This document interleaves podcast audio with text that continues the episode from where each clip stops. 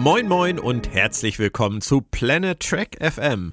Es ist die Ausgabe 48 und es hat ein bisschen länger gedauert mit dem Fazit zu Star Trek Picard, aber das hat auch einen Grund.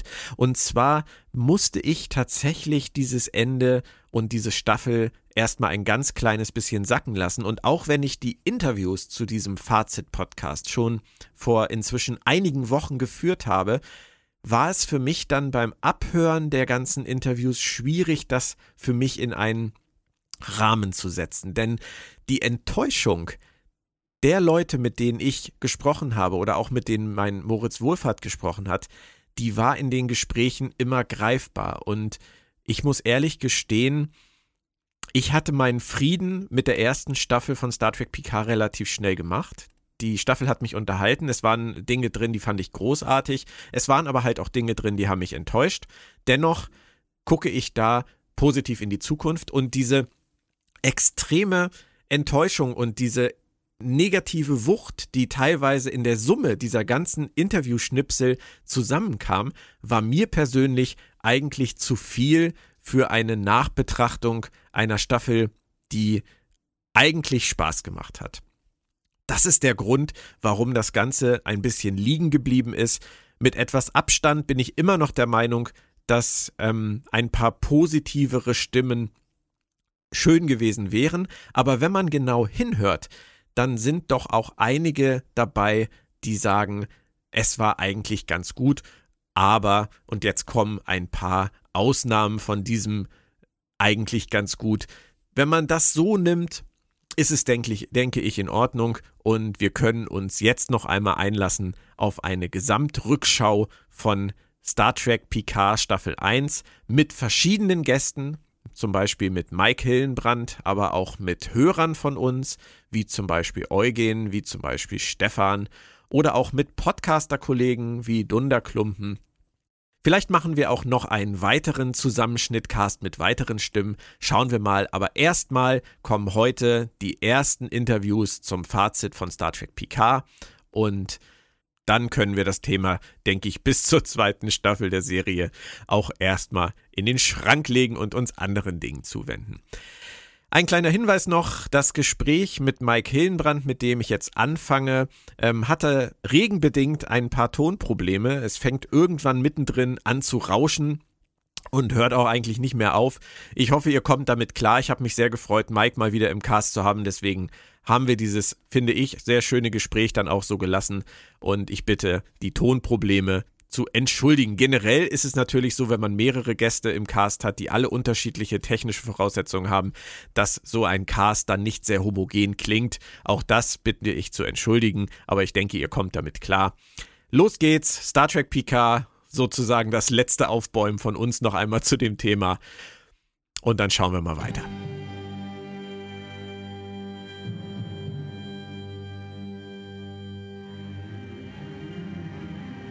Beginnen möchte ich heute mit einem Gast, der schon lange nicht mehr bei mir im Cast war, was eigentlich sehr schade ist, aber irgendwie klappt es aus technischen oder zeitlichen Gründen immer nicht.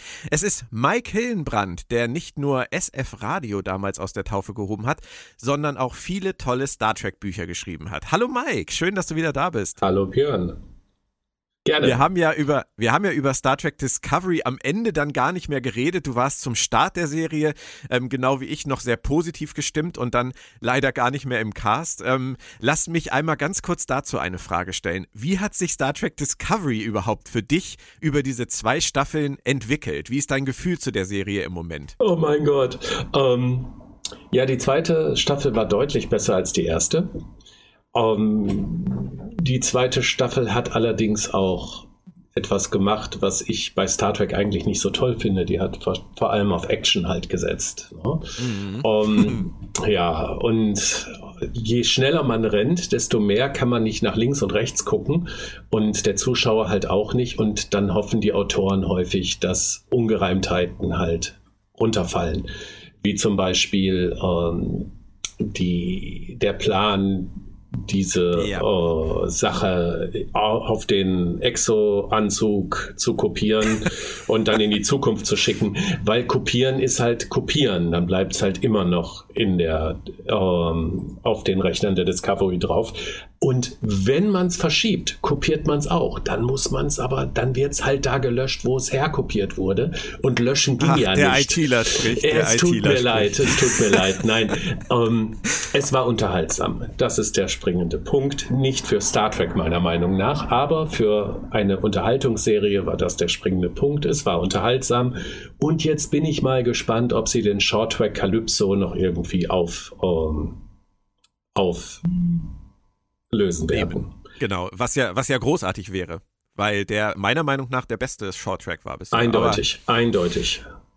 Das war übrigens ja auch ähm, von Michael Shabin geschrieben, ein Grund, warum ich dann gedacht habe, Mensch, Picard, Patrick Stewart, Rückkehr zum Alten für uns Fans. Und dann noch Michael Chabon als Showrunner. Das kann eigentlich nur funktionieren. Und ich habe auch gedacht, wenn Discovery jetzt der Versuch war, das Ganze frisch, neu, modern wie die Reboot-Filme anzulegen, dann ist Picard jetzt definitiv der Versuch, zum klassischen Star Trek zurückzukehren. Und dann kam die erste Folge und ich erinnere mich, dass ich damals mit dir kurz per WhatsApp geschrieben habe und ich war ja nach der ersten Folge euphorisiert bis sonst wo. Aber du warst da schon ein ganz kleines bisschen weniger begeistert als ich. Wie kam das? Naja, also insgesamt hat mir die erste Folge natürlich gut gefallen. Aber für mich hängt halt alles vom Storytelling ab. Und je weniger Substanz man hat, desto mehr Zuckerguss macht man drüber. Mhm. Damit ein Windbeutel halt trotzdem nach was aussieht.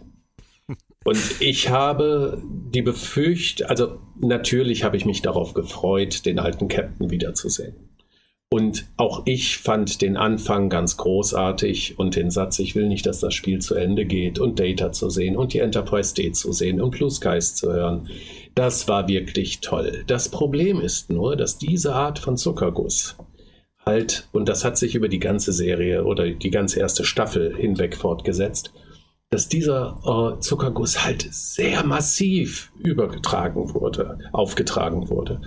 Mhm. Björn, im Ernst, um, dieser Zuckerguss hat nichts mit dem eigentlichen Storytelling zu tun, sondern wurde nur als Fanservice aufgetragen. Und es war für mich schon in der ersten Folge so viel, dass ich befürchtet habe, dass die Substanz der Geschichte halt nicht so dick sein wird und sie deshalb an allen Ecken und Enden Zuckerguss drüber machen. Also hier noch eine Referenz und da noch was, wo die Fanherzen höher schlagen. Und wenn wir hier nochmal die Star Trek Fanfare einspielen, dann werden sie nicht merken, wie bescheuert diese Szene ist. Ja. Naja. Das ist übrigens ein Punkt, der mich äh, tatsächlich auch immer wieder auch in dieser Staffel gestört hat, dass sie ähm, aus Gründen, die sich mir nicht erschlossen haben, zu viel drüber gegossen haben, wie du das auch gerade gesagt hast. Also diese Fanfare oder das äh, Voyager-Thema oder hier nochmal Balance of Terror. Es ist ja nett, wenn die Komponisten, Autoren, Maskenbildner, wer auch immer alles äh, beteiligt ist, ihr Star Trek kennen und das auch einfügen können. Aber wenn es halt alle gleichzeitig immer machen, hört man schon am Satz. Ja, das, das, kann nur zu viel sein. Das war Fanservice, die Serie. Wobei ich jetzt mal was Grundsätzliches sagen muss, weil du ja schon recht hast. Wir haben uns zumindest bei diesem Podcast jetzt seit vielen, vielen Monaten nicht mehr gesprochen. Generell mochte ich die erste Staffel Star Trek Picard. Ja, ja. ich auch. Es hat mir wirklich Spaß gemacht, aber man muss das natürlich aus unterschiedlichen Perspektiven sehen. Zum einen ist da für mich der Kritiker wenn ich mir so eine Serie, eine Sci-Fi-Serie wie The Expanse angucke, dann sehe ich eine Serie, die schlicht großartig ist. Ja, die vom Storytelling, ohne dass ich die Figuren von früher irgendwie kenne, ohne dass es irgendeine Art von Fanservice geben kann, allein durch die Dynamik der Figuren, dem Tempo der Geschichte, aber auch der, des Durchdenkens, des Schreibens, um, die mich mitreißt. Das war Picard nicht. Mhm. Die Serie hat als reine Geschichte so viele Schwächen, als dass ich sagen würde, oh, yo, das war eine gute Science-Fiction-Serie. Das war sie nicht. Und das, Und das bei einer Serie, die als Showrunner einen Pulitzer-Preisträger hat und genau. als Co-Produzenten einen ähm, Oscar-Gewinner für das Drehbuch. Äh, Akiva Goldsman, mein, mein lieber Freund Akiva Goldsman, der für solche Dinge zuständig ist bei Star Trek inzwischen wie klingonische Doppelpenisse oder ähm, dauernd ins Bild geworfene oder gurrende Tribbles. Ähm, ja, und du darfst mal, natürlich auch meine liebe Freundin nicht vergessen. Ja, ja natürlich. Äh, Frau Bayer, und das Frau hat nicht, nichts damit zu tun, dass sie eine Frau ist, sondern äh, einfach als Drehbuchautorin hat für einige der schlechtesten Discovery-Folgen äh, ihren Namen zur Verfügung gestellt. Um, dieses ja, ganze Team hat ich habe Patrick Stewart nicht verstanden. Ne? Er hat am Anfang immer äh, gesagt, wenn man so ein talentiertes Team hat, dann kann man nur Ja sagen. Und sie haben eine Geschichte gemacht, die wunderbar ist, die total klasse ist. Und ich glaube Patrick Stewart, wenn er was sagt. Nicht nur aufgrund seines Alters und der Tatsache, dass er Captain Picard ist, sondern weil ich von ihm als Künstler, als Schauspieler halt viel halte, der versteht, wie ein Drehbuch aufgebaut werden soll, wie eine Geschichte funktionieren soll. Das hat bei mir schon ein gehöriges Maß an Erwartung gesetzt. Klar, aber man lässt sich von Papier eben auch in dem Alter und äh, bei der Qualität, die Patrick Stewart sicherlich als Künstler hat, blenden. Und auf dem Papier ist dieses Team äußerst talentiert. Das ist korrekt. Das ist keine Frage. Ohne jeden Zweifel auf dem Papier. Die Serie, Papier. die Serie selbst hat, wir sind ja immer noch bei der ersten Perspektive, nämlich der Geschichte an sich, ähm, hat sie an einigen Stellen, äh, ich glaube, Herr Humberg sagt dann immer, weil es im Drehbuch stehen musste. Das sagt er gerne, ja. ja. Schönen Gruß, um, Christian. Hat er mehrfach äh, oder hat dieses Team mehrfach genau äh, Herrn Humberg bestätigt. Ja. Manche Dinge mussten passieren und dann haben sie sich keinen guten Grund einfallen lassen, sondern es ist einfach eingeschrieben. Und das ist dann Lazy Writing. Ne? Ich möchte mich da auch gar nicht immer auf so ein hohes Ross setzen. Wir tun das ja immer gerne als Kritiker. Aber bei Serien, die so eine Vorlaufzeit haben, die ähm, solche Möglichkeiten haben, auch das Ganze vorher aufzusetzen, verstehe ich immer nicht, warum es nicht möglich ist, zehn Folgen in einer Form zu strukturieren, dass du wirklich verstehst, was die Autoren in dieser Staffel sagen wollen und wie sie es tun. Und wenn dann so viele Sprünge da drin sind oder auch so viel, äh, so viele Temposchwankungen in der Erzählweise, bin ich eigentlich immer irritiert darüber, was diese Leute mit ihrer Zeit anfangen. Wenn ich dann sehe, was andere Produzenten die Serien zum Beispiel auch, weil sie es wollen, on the fly schreiben. Ich nenne da mal Haus des Geldes. Das ist eine Serie, die wird von den Produzenten, von den Autoren immer weitergeschrieben, während sie produzieren. Das ist, das machen sie absichtlich und setzen sich damit unter Druck. Und wenn du Haus des Geldes kennst, Mike, ähm, die Serie ist natürlich herrlicher Quatsch. Da passieren Dinge, die mag man einfach nicht glauben, aber die Serie ist einfach wahnsinnig überraschend spannend und ähm, du hast immer wieder das Gefühl, es passieren Dinge, die du niemals vorhersehen konntest, die aber trotzdem irgendwie Sinn ergeben. Ja, mein ältester Sohn ist ein großer Fan davon. Ja. Um, ähm, die Serie, abgesehen davon, dass sie, glaube ich, spanischer, von spanischer Produktion ja, ist, ja, ähm, ist natürlich auch keine Science-Fiction-Serie. Aber die, das ist aber egal, es geht ja um die Geschichte. das ist richtig, genau, darauf, wollte, ne? darauf ja. wollte ich hinaus. Ne? Also ähm, bei Picard war der Anfang sehr bedacht, sehr bedächtig aufgebaut. Das hat sich bis Folge 6 durchgezogen. Dann kam die großartige Folge 7, aber aus einer anderen Perspektive großartig. Und Darf ich da ganz kurz einhaken, ja. weil du gerade so viele schöne Sachen überspringst? Wir können das gerne noch überspringen. Aber viele haben ja am Anfang gerade du hast es erwähnt, gesagt, die Serie hat sehr bedächtig angefangen. Gerade die ersten vier Folgen sind ja so ein bisschen The Gathering gewesen. Also Picard latscht durch die Gegend, fliegt durch die Gegend, trifft auf Leute, die er irgendwie vergrault hat in den letzten Jahren und sammelt sich so seine Crew zusammen. Das war schon echt echt ruhig von der, von der Herangehensweise, oder? Genau, das war so Westworld-Style, ne? Das, genau, was ja nicht schlecht sein muss. Ich mag ja zum Beispiel auch Breaking Bad oder Better Call Saul, was ja auch äh, sehr bedächtig erzählt ist, aber es war schon im Vergleich zu dem, was nachher dann passiert ist, wieder ungewöhnlich. Naja, also mich hat es auch sehr überrascht, dass sie den Ton nach, Staff äh, nach Folge 7, also das Tempo nach Folge 7, also ab Folge 8, in einem, also sie sind ja nicht, sie haben ja nicht Eingang höher geschaltet, ne? sondern sie haben Richtig. das Gaspedal dann plötzlich durchgetreten und alle Sachen, die sie langsam aufgebaut haben, wurden dann quasi an einem Tisch an Bord der La Sirena äh, innerhalb von fünf Minuten Dialog aufgelöst. Richtig.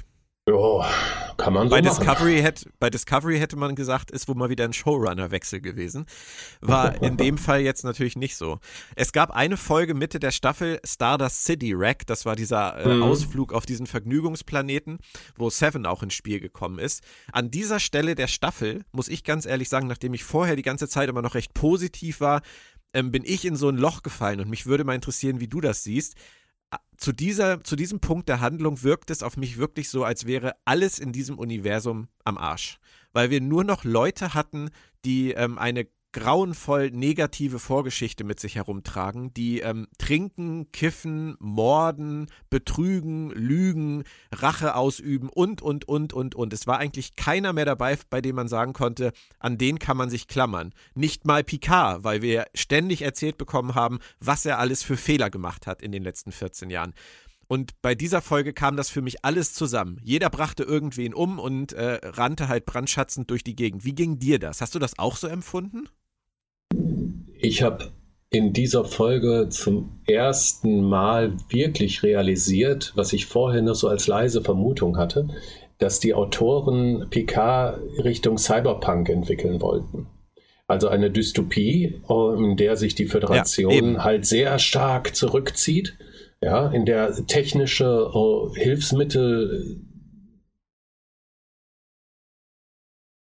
sich sehr in das alltägliche Leben oder in die alltägliche Existenz eines jeden ähm, mit eingewoben haben. Äh, ich fand die Folge unterhaltsam. Okay. Das fand das war ich. Eine Kirsten, war eine Kirsten Bayer-Folge übrigens. Ja, ja, aber sie stand halt in vielerlei Dingen dem entgegen, was vorher so langsam aufgebaut wurde. Also sie hat den Ton geändert. Die Folge selbst fand ich unterhaltsam. Ja, ich ja okay, an unterhaltsam kann ich mitgehen, tatsächlich. Ja. Aber ähm, Herr Humberg ist ja so ein großer Freund des, des Advanced Human ähm, und ich kann ihn da ja auch größtenteils verstehen. Und der Advanced Human war für mich mit dieser Folge eigentlich äh, ermordet worden. Oder ja, hast du das, das der, Moment, gesehen? stopp. Das ist jetzt die zweite Perspektive.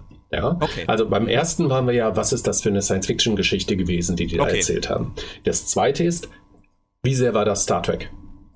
Ja? Wie sehr war das denn zu dem Zeitpunkt Star Trek? Das ist alles überhaupt nicht Star Trek. Ja? Und okay. auch hier muss man unterscheiden, deshalb drei Perspektiven. Um, ähm, es war auf gar keinen Fall mehr das Star Trek von Gene Roddenberry. Ja? Nein, Sie bemühen sich in vielerlei Hinsicht gar nicht mehr, die Grundregeln, die er damals äh, für alle Autoren niedergeschrieben hatte, zu erfüllen.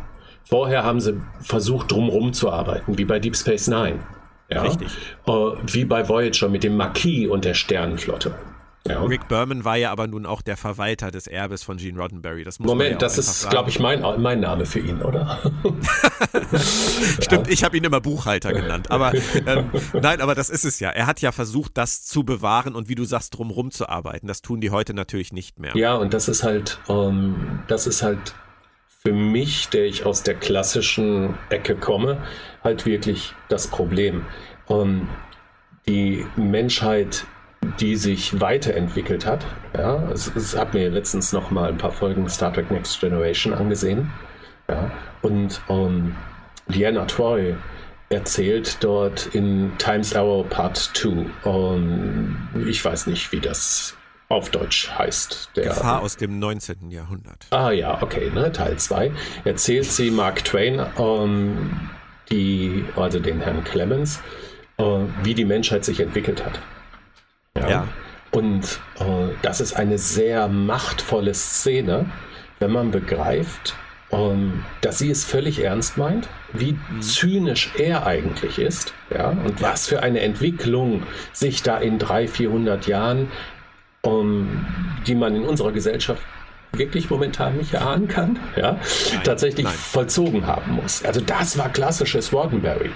Ja, und das ist halt, und das sieht man an dieser Cyberpunk, na, ich sollte Cyberpunk jetzt nicht zu inflationär benutzen, ne, aber äh, an dieser äh, Seven of Nine äh, Rache-Geschichte ähm, sieht man das nicht. Oder wenn sie, sieht man, dass das eigentlich auch nicht mehr gewünscht ist.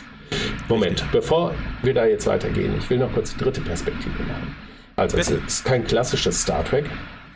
Und aus vielerlei Gründen ist es Star Trek. Natürlich ist es Star Trek. Steht nämlich drauf. Haha. Nee, es ist einfach so. Das ist das Star Trek, mit dem wir jetzt leben müssen. Ja? Richtig. Und an dem wir, an das wir uns gewöhnen können und in das wir uns verlieben können. Ja? Weil es diese, auch wenn äh, das jetzt wieder im Prime-Universum spielt und die J.J. Abrams-Filme ähm, eigentlich davon getrennt sind, aber ich würde die trotzdem in so in ein Paket nehmen, das neue Star Trek. Ja, ja klar. Und ähm, wenn man sich damit anfreunden kann, mit dem ersten J.J. Abrams-Film konnte ich mich hervorragend anfreunden. Alle, die, ähm, gut, ich schreibe jetzt schon relativ lange nicht mehr, aber alle, die sich mal mit mir unterhalten haben, wissen, dass ich ähm, einen zweiten Kinofilm als äh, persönliche Beleidigung empfinde. Ja. Du nennst nicht mal mehr den Namen. Ach doch. Ich nein, nein, nein. den Namen nenne ich nicht mehr. Ja. Doch, doch. Ja, okay. ja, also Star Trek. Aber der dritte war wieder Into Wahnsinn. Ja, der dritte hat mir gut gefallen. Ja. ja. Ähm, aber auch, auch Discovery und Picard sind ähm, ein Ausdruck eines neuen Star Treks. Und, aber ma, darf ja. ich da einmal ganz kurz einhaken, weil das ist so ein Thema, was mich immer wieder beschäftigt, auch wenn ich die Kommentare über Rezensionen oder über Podcasts lese. Entschuldigung. Es geht nicht nur um altes oder neues Star Trek, also für mich zumindest nicht. Ich habe überhaupt kein Problem, mich an dieses neue Star Trek, was wir seit den Reboot-Filmen und Discovery und jetzt Picard bekommen, zu verlieben oder mich daran zu gewöhnen. Darum geht es überhaupt nicht. Aber es geht für mich auch jetzt leider bei Picard immer wieder darum, dass ich trotzdem erwarte, dass eine Geschichte schlüssig geschrieben ist. Ja, Moment, stopp. Das, jetzt bist du aber wieder in der ersten Perspektive. Ich weiß, ich ja? weiß. Aber also, man muss jetzt vorsichtig sein. Ich, ich, habe auch möchte, viele gehört, Björn, die ähm, das neue Star Trek sehr stark verurteilen. Ich glaube, du hast auch mit einigen da schon in deinem Podcast gesprochen, weil sie die stimmt, Ansätze ja. des alten, also die unter den ja. Wertmaßstäben des alten Star Treks beurteilen. Und das geht Richtig. halt nicht. Ja? Genau, und das möchte ich halt auch ein für alle Mal klarstellen, dass es darum gar nicht geht. Also zumindest für mich geht es darum nicht. Und ich glaube auch für dich nicht. Ich glaube auch du bist so offen, dass du sagen würdest, wenn es gut gemacht ist, wenn sie das gut machen, was sie machen wollen ähm, und es mich unterhält, völlig in Ordnung. Das ist dann Star Trek 2020 und folgende oder 2017 und folgende oder genau. 2009 und folgende, wie auch immer.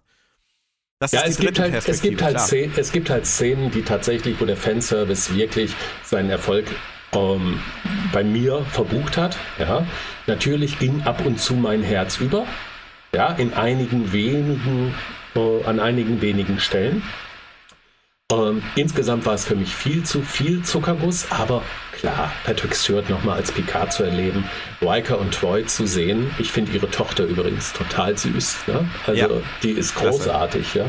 Ähm, deshalb hat mir Folge 7 auch am besten gefallen als Star Trek-Fan. Ja, ich fand, dass diese Folge hat wirklich mein Herz zum Überlaufen gebracht an mehr als einer Stelle. Ansonsten war es häufig schlechtes Schreiben, was auch damit zu tun hat, dass sie bestimmte Regeln von Roddenberry außer Kraft gesetzt haben. Ich kann mich, ich habe in Star Trek 40 Jahre, Gott, das ist schon so lange her, habe ich über eine Stelle geschrieben, wo Roddenberry einen Regisseur unterbrochen hat bei seiner Arbeit, weil der Regisseur zu George Takei gesagt hat, so und während hier dann das und jenes passiert, klimperst du ein bisschen auf den Knöpfen vor deiner Konsole rum. Und Roddenberry hat ihn unterbrochen und hat gesagt, was macht er denn da? Und er sagte, ja, er ist halt beschäftigt. Und dann sagte Roddenberry, ja, womit denn? Was muss er jetzt hier machen? Und der Regisseur hat gesagt, ist mir vollkommen egal, der soll einfach nur beschäftigt sein. Und dann hat Roddenberry gesagt, das geht nicht. Ich möchte, dass jeder Tastendruck, jeder He jede Hebelbewegung, jede Bewegung einem Sinn und Zweck dient. Die muss nicht realistisch sein im Sinne von, das ist technisch im Augenblick nicht, äh, nicht machbar, aber es muss einen Grund geben, warum er das tut, weil diese Unglaubwürdigkeit, die sonst, äh, diese Nachlässigkeit, mach einfach irgendwas, in die Geschichte mit reinkommt, in die Präsentation auf dem Bildschirm mit reinkommt und dann springt der Funke nicht über.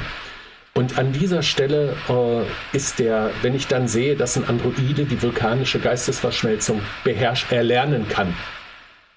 Björn, Lesen bildet, Mike. Nee, sorry. Vulkanier sind Kontakttelepathen. Ja, und Androiden sind es nicht. Ja, man kann das nicht erlernen. Wenn Androide das erlernen könnte, dann könnte das auch jeder andere. Warum reg ich mich darüber so auf? Weil das die Stelle war, an der ich mich in, der, in den ganzen zehn Folgen am meisten echauffiert habe. Tatsächlich. Tatsächlich. Ich sitze vorm Fernseher und versuche es zu genießen. Und ich werde, bin, ich freue mich momentan seit vielen, vielen Jahren, mein Gott, seit über 20 Jahren zum ersten Mal, dass ich eine Star Trek-Serie wirklich nur aus der, aus der Sicht eines Fans genießen kann. Ja? Und schau mir das an und blende vieles aus, was der Kritiker in mir, der Star Trek-Kritiker in mir ähm, monieren würde, weil ich mich einfach nett unterhalten lassen möchte. Und dann kommt diese Szene. Ich denke mir, wollt ihr mich eigentlich veräppeln? die, der Hintergrund, da ist eine Warnung. Und diese Warnung ist eigentlich nicht für die bestimmt, die sie empfangen, sondern für jemand anderen. Und der empfängt sie dann und kann sie richtig verstehen. Diese Storyline, die ist ja gar nicht dumm. Aber die Ausarbeitung, und wir sind jetzt hier in dieser Sackgasse und irgendwie muss diese Warnung doch an die richtige oder diese Botschaft doch an die richtige Adressatengruppe kommen. Ach so, pass auf, wir machen das einfach so, dass die ja, ja. Ne, jetzt auch vulkanische Geistesverschmelzung können. Björn, da hat sich in mir der Magen umgedreht und zwar aus allen drei Perspektiven. Und weißt du, welches Wort, das du eben schon benutzt hast, wunderbar dazu passt? Nachlässigkeit. Ja. Das war faules Schreiben. Das ist und einfach, das es muss passieren, genau also schreiben wir es ins Drehbuch. Ja? Und das ist der Punkt. Und das ist die Perspektive 1 und das ist letztendlich für mich die entscheidende, was die Bewertung dieser Staffel angeht, denn das zieht sich einfach durch. Ja. Und ähm, du hast eben als schönen Moment nicht erwähnt, äh, für mich war es ein wunderschöner Moment, wie Picard und Hugh aufeinandertreffen. Ja. Das war für mich ein ganz großartiger Moment. Diese Wärme, die man da gespürt hat zwischen den beiden. Ja, ich bin auch ziemlich sauer, großartig. dass sie ihn umgebracht haben. Eben, ja, das, also. ist, das ist jetzt genau mein Punkt. Das, sie machen, sie haben diese Szene und du merkst das erste Mal in dieser Staffel, da ist noch jemand, der den Picard so sieht, wie wir ihn lieben. Vorher hat er immer Ablehnung kassiert von den Leuten, weil er sich 14 Jahre wie ein Arsch benommen hat. Jetzt trifft er auf Yu. Yu sieht ihn mit den Augen, mit denen wir Picard auch noch sehen, mit denen wir ihn in Erinnerung haben aus Star Trek Nemesis und davor. Und das hat mir wahnsinnig gut gefallen. Und dann wird Yu nach dieser Szene, whoop, weggewischt. Genauso wie ganz viele andere Dinge in dieser Handlung, die sie nicht mehr brauchen. Raus, raus, raus, sind wir durch mit. Und das ist das, was mich wahnsinnig anstrengt an dieser Serie. Es wird alles nur so gerade zusammengesetzt, wie sie es für den Moment brauchen, wie deine Geistesverschmelzung, und ähm, ja, auch die Lösung, die Auflösung, ja. ja. Und ja. Spoiler alle brauchen wir, glaube ich, nicht mehr zu sagen. Nein, brauchen aber, wir nicht mehr. und es ist ja nett, dass Soji sich in diesem Moment um, dafür entschieden hat, diese Barke zu deaktivieren oder zu zerstören oder wie, ja. was auch immer sie da getan hat. Aber jetzt ganz im Ernst, seit x hundert Jahren gibt es einen geheimen, geheimen, geheimen romulanischen Geheim, Geheim, Geheimdienst, der sich ja. einzig und allein auf die Fahne geschrieben hat, wir müssen äh, also artifizielles Leben auslöschen, weil es sonst uns auslöscht. Das ist in deren Knochen, das ist in deren Überzeugung. Ja. Sie haben diese Warnung, sie haben etwas, eine etwas anders lautende, wenn ich das richtig verstanden habe, äh, Geschichte aus ihren Sagen, ja, die der romulanische Schönling da erzählt am Lagerfeuer. Ähm, aber ja, so das geht, das ist über Jahr, Jahrhunderte gewachsen, ja, in deren DNA. Das ist deren einziger Antrieb. Und dann gibt es diese Szene, wo Soji sagt, na gut, ich mach's jetzt nicht. Ach ja, dann fliegen wir jetzt alle wieder weg dann ist das jetzt gelöst. Wir können uns jetzt auflösen, weil sie hat es nicht getan. Das war der ja. Moment. Sie wird es nie wieder tun. Es gibt keine andere Gefahr mehr von artifiziellem Leben. Das ist viel zu kurzfristig gedacht. Auch ja, die und, Tatsache, und, dass die Föderation plötzlich innerhalb, also die, die Föderation einfach mal so bestimmt, ja gut, jetzt heben wir den Bann für artifizielles Leben wieder auf. Genau. Ja? ah, das ist lazy writing. Ja. Und äh, Riker kommt angeflogen, so nett das ja wieder als Fanservice ist, aber Riker kommt angeflogen und sagt zu Commodore O, die 40 Jahre lang die Sternflotte unterwandert hat äh, für ihre Agenda, du, ich versohl dir gleich den Popo, wenn du hier weitermachst. Und Commodore O sagt, oh, so what, ich nehme meine 280.000 Schiffe und flieg wieder nach Hause. Naja. Wer soll das glauben? Wer soll es glauben? Also niemand. Schon allein die Tatsache, dass ein Typ, der in der äh, der in Reserve ist, plötzlich das derzeitige Flaggschiff der, äh, ja. der Föderation, die, die sahen ja alle ja, gleich aus. dass ja auch einen Captain hat. Ja, also ja. das hat ja einen Captain. Warum der nicht an, mit an Bord war und warum Riker plötzlich der Captain war, also der amtierende Captain. Aber das ist jetzt wieder, aber weißt du, ja. das sind so Sachen. Nachlässig. Ja, aber die hätte ich akzeptiert. Die hätte ich alle akzeptiert. Ja, aber nicht zu viele. Weißt du, irgendwann, irgendwann sammelt sich's ja einfach, weißt du? Das ist wie beim replikativen Schwund mit, der, mit dem Klonen, erinnerst du dich? Ja. Kleine Fehler potenzieren sich und irgendwann ist auch so eine Serie nicht mehr lebensfähig, Mike. Ja, aber die ist es ja. Ja, ja sie ist lebensfähig, klar. Aber sie ist auch nur lebensfähig und da möchte ich jetzt gerne nochmal drauf eingehen, weil sie meiner Meinung nach am Ende auch wieder eine Fehlentscheidung getroffen haben. Ich persönlich fand die Begegnung zwischen Picard und Data am Ende der Staffel ganz, ganz großartig. Ich hatte das Gefühl, als die beiden sich unterhalten haben, das hat jemand ganz anderes geschrieben, weil die Dialoge auf einmal um Klassen besser waren als vorher.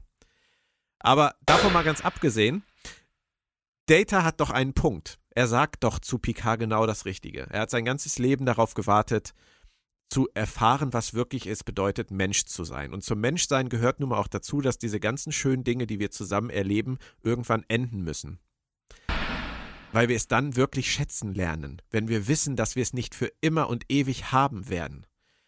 Deswegen möchte Data wirklich sterben und gehen. Und so gehen wie ein Mensch. Tut er dann ja auch. Und Picard, der vorher gerade gestorben ist und der 94 ist und der äh, eine Krankheit hatte, die seinen Tod verursacht hat und der für eine gute Sache gestorben ist im, im, äh, in der Gruppe seiner aktuellen Crew, hört sich das alles an, sagt, ist richtig, mein Freund, du hast absolut recht, aber ich lebe trotzdem weiter. Und das habe ich nicht verstanden. Gut, war ja nicht seine Entscheidung. Aber ja, verstehe ich. Zu Nein, er hätte, Maike hätte zurückgehen können. Er hätte rausgehen können, sein Körper, oh, okay, ist interessant. Nee, ich möchte mit Data in dieser Simulation sterben, denn er hat recht. Wir gehen zusammen. Gut. Ja, du hast vollkommen recht. Ich verstehe sowieso nicht den größeren Zusammenhang in den Köpfen der Autoren, warum sie diesen Schritt überhaupt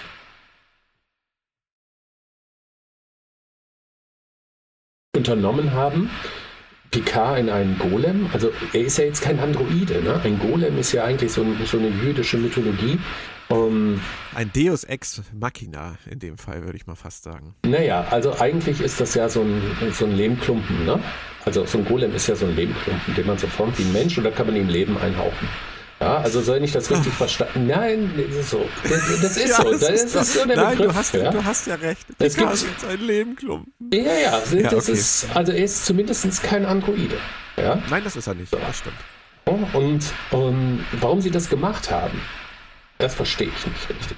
Ich könnte mir vorstellen, dass sie irgendwie dieses Bewusstsein transferieren, etablieren wollen für den Fall, dass der Schauspieler wegstirbt und sie dann sagen, ja, der Körper hat jetzt aufgegeben, aber wir wollten das Wissen nicht, äh, nicht, äh, nicht missen und haben deshalb das Bewusstsein nochmal in einen anderen Schauspieler äh, transferiert. Ich habe keine Ahnung, ich weiß es nicht. Und diese Szene das wäre Perspektive 4, also das würde mir nun gar nicht gefallen. Ja, mir, das, mir gar nicht. Genau, nein. absolut nicht. Aber lass uns noch mal ganz kurz über diese Szene sprechen, die du für so großartig hältst. Die Sachen mit Data. Ja? Hau raus. Björn, das hätte das Potenzial für eine riesig geile Szene haben können. Aber das Problem ist, dass sie uns das einfach hingeknallt haben. Klar. Ja, wenn vorher und meinetwegen nur in den zwei Folgen vorher, in denen das Tempo so erhöht wurde, irgendeine Interaktion hätte stattfinden können oder stattgefunden hätte, die darauf hätte, uns hätte darauf hinweisen können, dass Data irgendwo tatsächlich noch als Bewusstsein existiert. Mhm. Dann wäre das ein hervorragender Abschluss für alles gewesen. Ja? Die, wenn es irgendwelche Hinweise für uns, Clues gegeben hätte, in denen wir sagen, hätten sagen können, oh, Vielleicht existiert das Bewusstsein von Data ja wirklich noch irgendwo. Ja, aber das gab es nicht. Es gab dieses Ja und uh, Soji weiß nach ein paar Minuten, uh, dass er sie, uh, dass Data ihn geliebt hat. Ja. Um, ja, ja. Gut, okay, aber das ist nichts darauf, nicht darauf zu schließen, dass da irgendwo eine tatsächliche Entität hintersteckt, die immer noch existiert. Du hast da übrigens gerade, darf ich das ganz kurz sagen, ja. du hast gerade eine super, eine super Idee, finde ich, formuliert. Wenn sie es vorher angedeutet hätten, dass Data irgendwie überlebt hat und Picard das auch erfährt, dass Data noch in dieser Form existiert seit seinem eigentlichen Tod. Und dass es aber nur möglich ist, mit ihm zu interagieren, im Prinzip so lapidar gesagt, wenn man halt stirbt. So in Anlehnung auch an die Unterhaltung zwischen McCoy und Spock, muss ich erst sterben, um mit ihnen über den Tod zu diskutieren. Mhm. Dann hätte man Picard auf diese Weise unter Umständen sogar in diese Simulation reinkriegen können, willentlich, ohne dass man dieses ganze iromodische Syndromgedöns jetzt zum Thema macht. Vielleicht. Vielleicht. Wäre eine Idee gewesen. Aber dann, da wäre, dann wäre es auch wieder schwierig gewesen, wenn er sich dann doch wieder entscheidet, weiterzuleben. Nur wollte ich nur mal kurz einwerfen. Die Idee ist super. Ja, find ich, find ich toll. Und, unter, ja, unterm Strich haben sie es aber nicht gemacht, sondern sie haben ganz, sie haben nach dem Tod einfach diese Szene dahin geklatscht, um Buen Spiner eine Entschuldigung dafür zu geben, nie wieder Data spielen zu müssen. Ah, das ist mir zu zynisch. Entschuldigung, okay, hätte ich nicht. Da ist es viel besser, wenn wir einen äh, Sohn äh, akzeptieren, von dem wir vorher noch nie was gesehen haben, der genauso aussieht wie Data und Lore. Oh, ähm, hör auf. Ja, genau, und der auch die initialen AI hat. Ja, oh. ähm, ja, nein, alles gut, alles gut. Du, nein, weißt du, du was? Du hast ja recht. Du hast ich ja akzeptiere das. Ich akzeptiere, dass es da einen menschlichen Sohn gibt, von dem wir nie was gehört haben. Meine Güte, ist es halt eine Seifenoper. Alles gut. Nur diese Szene mit Data zum Schluss die richtig schön war eigentlich, aber die hätte viel mehr emotionalen Tiefgang haben können, wenn wir uns in den Folgen vorher nicht nur mit der Idee Datas Nachkommen, sondern mit der Idee Data lebt noch irgendwo hm. hätten auseinandersetzen können, hätten, äh, das hätte in uns einfließen können. Dann hätte das auch für Zuschauer, die vielleicht Star Trek The Next Generation nur bedingt oder gar nicht gesehen haben, ja, auch einen hätte, emotionalen Tiefgang haben können. Das hätte anfangen können in dem Moment, wo Picard am Anfang der Staffel von ähm, Agnes Girardi erfährt, dass es unter Umständen Maddox gelungen sein könnte, aus einem Neuron Data irgendwie. Weißt du? ich muss immer wieder lachen, wenn ich ja, dieses höre, aus einem Neuron alle ich, Erinnerungen. Ich, ich, ja, ich, bin da jetzt einfach nur in, innerhalb, ich bewege mich jetzt sozusagen innerhalb der Geschichte, Mike. Mehr mache ich mhm, gar nicht. Alles klar. Das ist das, was sie gesagt haben. Und ähm, wenn aber an dieser Stelle der Eindruck bei Picard entstanden wäre, wirklich ganz, ganz konkret, dass wenn er Maddox findet und wenn er ähm, Sochi findet, dass er vielleicht auch Data findet, das wäre doch noch eine viel epischere Reise für ihn gewesen und noch ein viel größerer Antrieb. Ja klar, auf der Suche nach Mr. Data, eindeutig. Ja, wir sollten irgendwann all diese schönen Dinge, die ähm, in diesem Podcast äh, so zusammengekommen sind, an Ideen, wie die Handlung weitergegangen wäre unter Umständen, wenn sie gemacht hätten, was auch immer, das alles mal zusammenfassen. Das wäre wahrscheinlich eine ganz hübsche Sache. Claudia Kern und äh, Christian und Moritz hatten ja auch so einige Ideen, auch über die Borg, die ja jetzt völlig vernachlässigt wurden am Ende, über You, Picard, der als Ex-Locutus zusammen mit You sozusagen sich dann in Zukunft um äh, den Wiederaufbau ähm, der, der XBs kümmert und ähm, der sozusagen seine, seine ganze Verbindung zu den Borg nochmal auf, auf den Prüfstand stellt und so weiter. Claudia, die sagte, als diese, diese Tante von, ähm, von Narissa ähm, zu Sochi sagt, äh, bist du die Schwester, die stirbt oder die, die lebt? Da hat Claudia gesagt, vielleicht meinte sie gar nicht Sochi, vielleicht meinte sie Sutra. Ja, weil natürlich. Die hat ja auch eine Schwester. Aber Und das ist, ist viel besser, Mike. Da bin ich das auch drauf viel, gekommen. Das ist ja, nicht, aber das ne? ist viel besser. Das wäre viel besser gewesen alles. ich bin das, mir auch übrigens nicht sicher, ob das nicht auch wirklich intendiert wurde. Ne? Dann haben sie es aber vergessen. Ja, ja, die haben noch viele vergessen. auch kannst du mir sagen, wo Raj recht hatte? Wo was? Wer recht hatte? Wer Raffi, Raffi, wo Raffi recht hatte? Picard sagt, äh, als er stirbt, du hattest recht. Und sie fragt, womit hatte ich recht? Und dann ist er tot. Naja, vielleicht hatte sie damit recht, dass er ein Arsch war. Oh, vielleicht. Oder, ähm, ja, Way ich, Way, ich muss dir noch was sagen. Was denn? Ja, ja genau. das hat Zeit, bis wir ertrunken sind. ja, ja, das ist schon in Ordnung. Nein, du, alles gut. Ja, ja, um, ja. ja. Und damit, damit schließen wir auch uh, so ein kleines bisschen den Kreis. Also es ist, man, man darf einfach als Fan nicht zu viel da rein interpretieren. Alle Dinge, die wir ha. wiedererkennen, die wir lieben, sind nur Zuckerguss und im besten Fall Plot-Devices.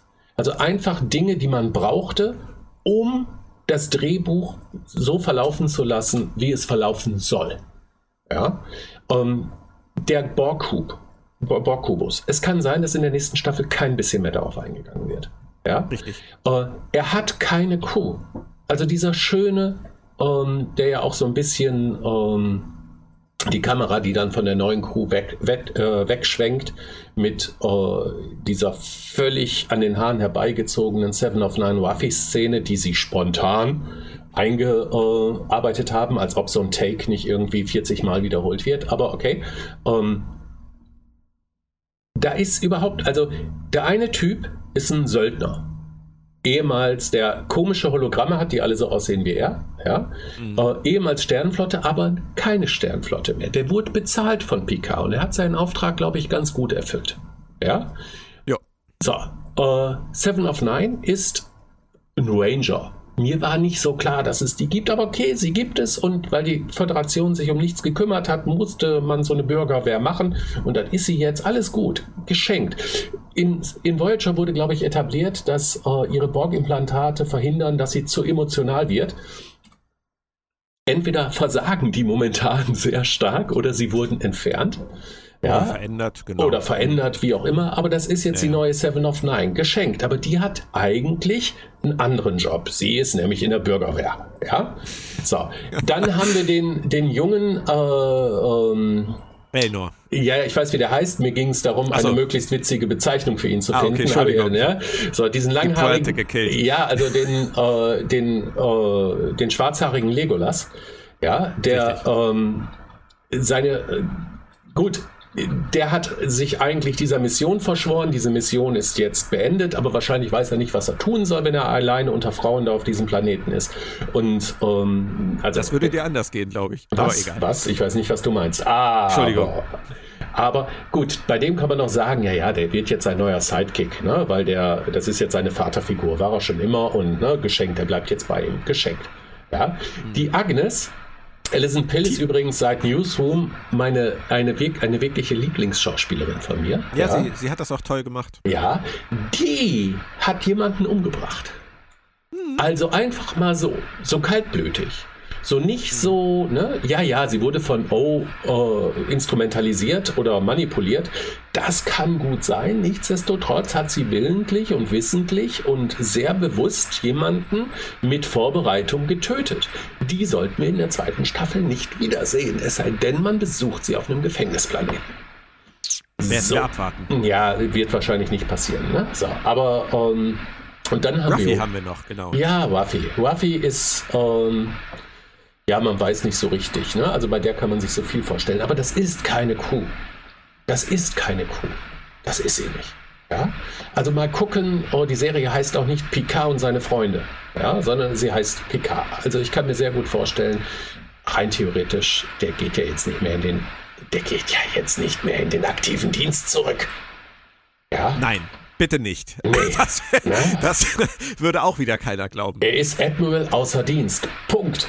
Ja. Aber Mike, er wird auch nicht auf sein Weingut zurückkehren und weitermachen, womit er die letzten 14 ja, Jahre auf, so aufs Sterben warten, denn da hat er genau. ja gelungen, genug gewartet, er ist ja jetzt gestorben. Ja? Er könnte halt so eine, so eine Sondereinheit gründen. Er ist dann jetzt der neue, der neue äh, Devin Miles äh, der Foundation für Recht und Verfassung im All und hat halt, hat halt seinen Michael Knight, der heißt jetzt dann halt Chris Rios, der mit seinem schwarzen Trans äh, Raumschiff durchs All fliegt und äh, aber spricht das Raumschiff? Ach ja, der hat ja die komischen. Oh, ja, die Hologramme. Die, ja, das, genau. Also spricht das richtig. Und da muss also Picard im Prinzip nur irgendwann mit einem fliegenden schwarzen Lastwagen durchs All. Ja, du solltest übrigens deinen jüngeren Zuhörern jetzt mal äh, klar machen. Es, es geht du, um Knight Rider. Genau, Knight Rider. Hey. Es gibt, gab in den 80ern eine Serie, in der, oh mein Gott, David Hasselhoff der Star war. Naja, egal. Ähm, ja. Ich will noch ganz kurz, nur damit deine Zuhörerinnen und Zuhörer mich da nicht falsch verstehen. Ich habe überhaupt nichts gegen Romanzen unter Frauen oder, gegen, oder unter Männern. Ich übrigens auch nicht. Ich habe einfach nur etwas gegen äh, überhastetes und schlechtes Geschichtenerzählen. Ich weiß nicht, wie häufig sich Seven of Nine und Ruffy in diesen Episoden, in denen Seven of Nine vorkam, überhaupt mal unterhalten haben. Liebe auf den ersten Blick. Mike. Und jetzt ist der Punkt, ja, Attraktivität auf den ersten Blick ist ja auch vollkommen klar. Und dass die meinetwegen in den zehn Minuten ja, in denen die gebraucht haben, von diesem Androidenplaneten auf die La Sirena zurückzugehen. Nee, nee, nee, nee da war ein größerer Zeitsprung. Gut, dann war es eine Woche, ja. Dass die ja, dabei 25 mindestens. Mal auf der Mannschaftstoilette, ja, hinter verschlossenen Türen, uh. sich gegenseitig, keine Ahnung, Mike, ja. Vorsicht. Ja, ja, ich sag ja nichts. Ich will nicht sexistisch sein, ja. Es geht mir darum, ähm, ich kann mir vorstellen, dass was passiert ist. Aber diese Handbewegung, die sie da rein spontan bei diesem Kamerazoom gemacht haben. Die mache ich mit jemandem, dem ich starke, emotionale, tiefe Gefühle entgegenbringe, die aufzubauen Zeit kosten. Und ich nehme den beiden das nicht ab. Und das sage ich nicht als Mann, das sage ich als Zuschauer. Das war für mich over the top. Over the top. Ja. Es, ist halt, es ist halt einfach ein, ein kleiner Teaser wenn es denn so gewollt ist, über den man sich jetzt ein Jahr Gedanken machen kann. Ja, vielleicht, ja.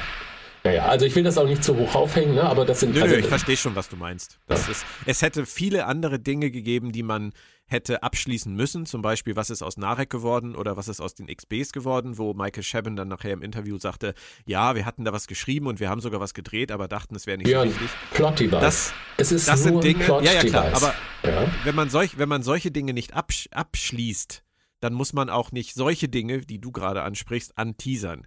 Also es ist, äh, genau. ich halte es auch für an dieser Stelle völlig überflüssig. Oder sagen wir verschenkt oder whatever. Genau.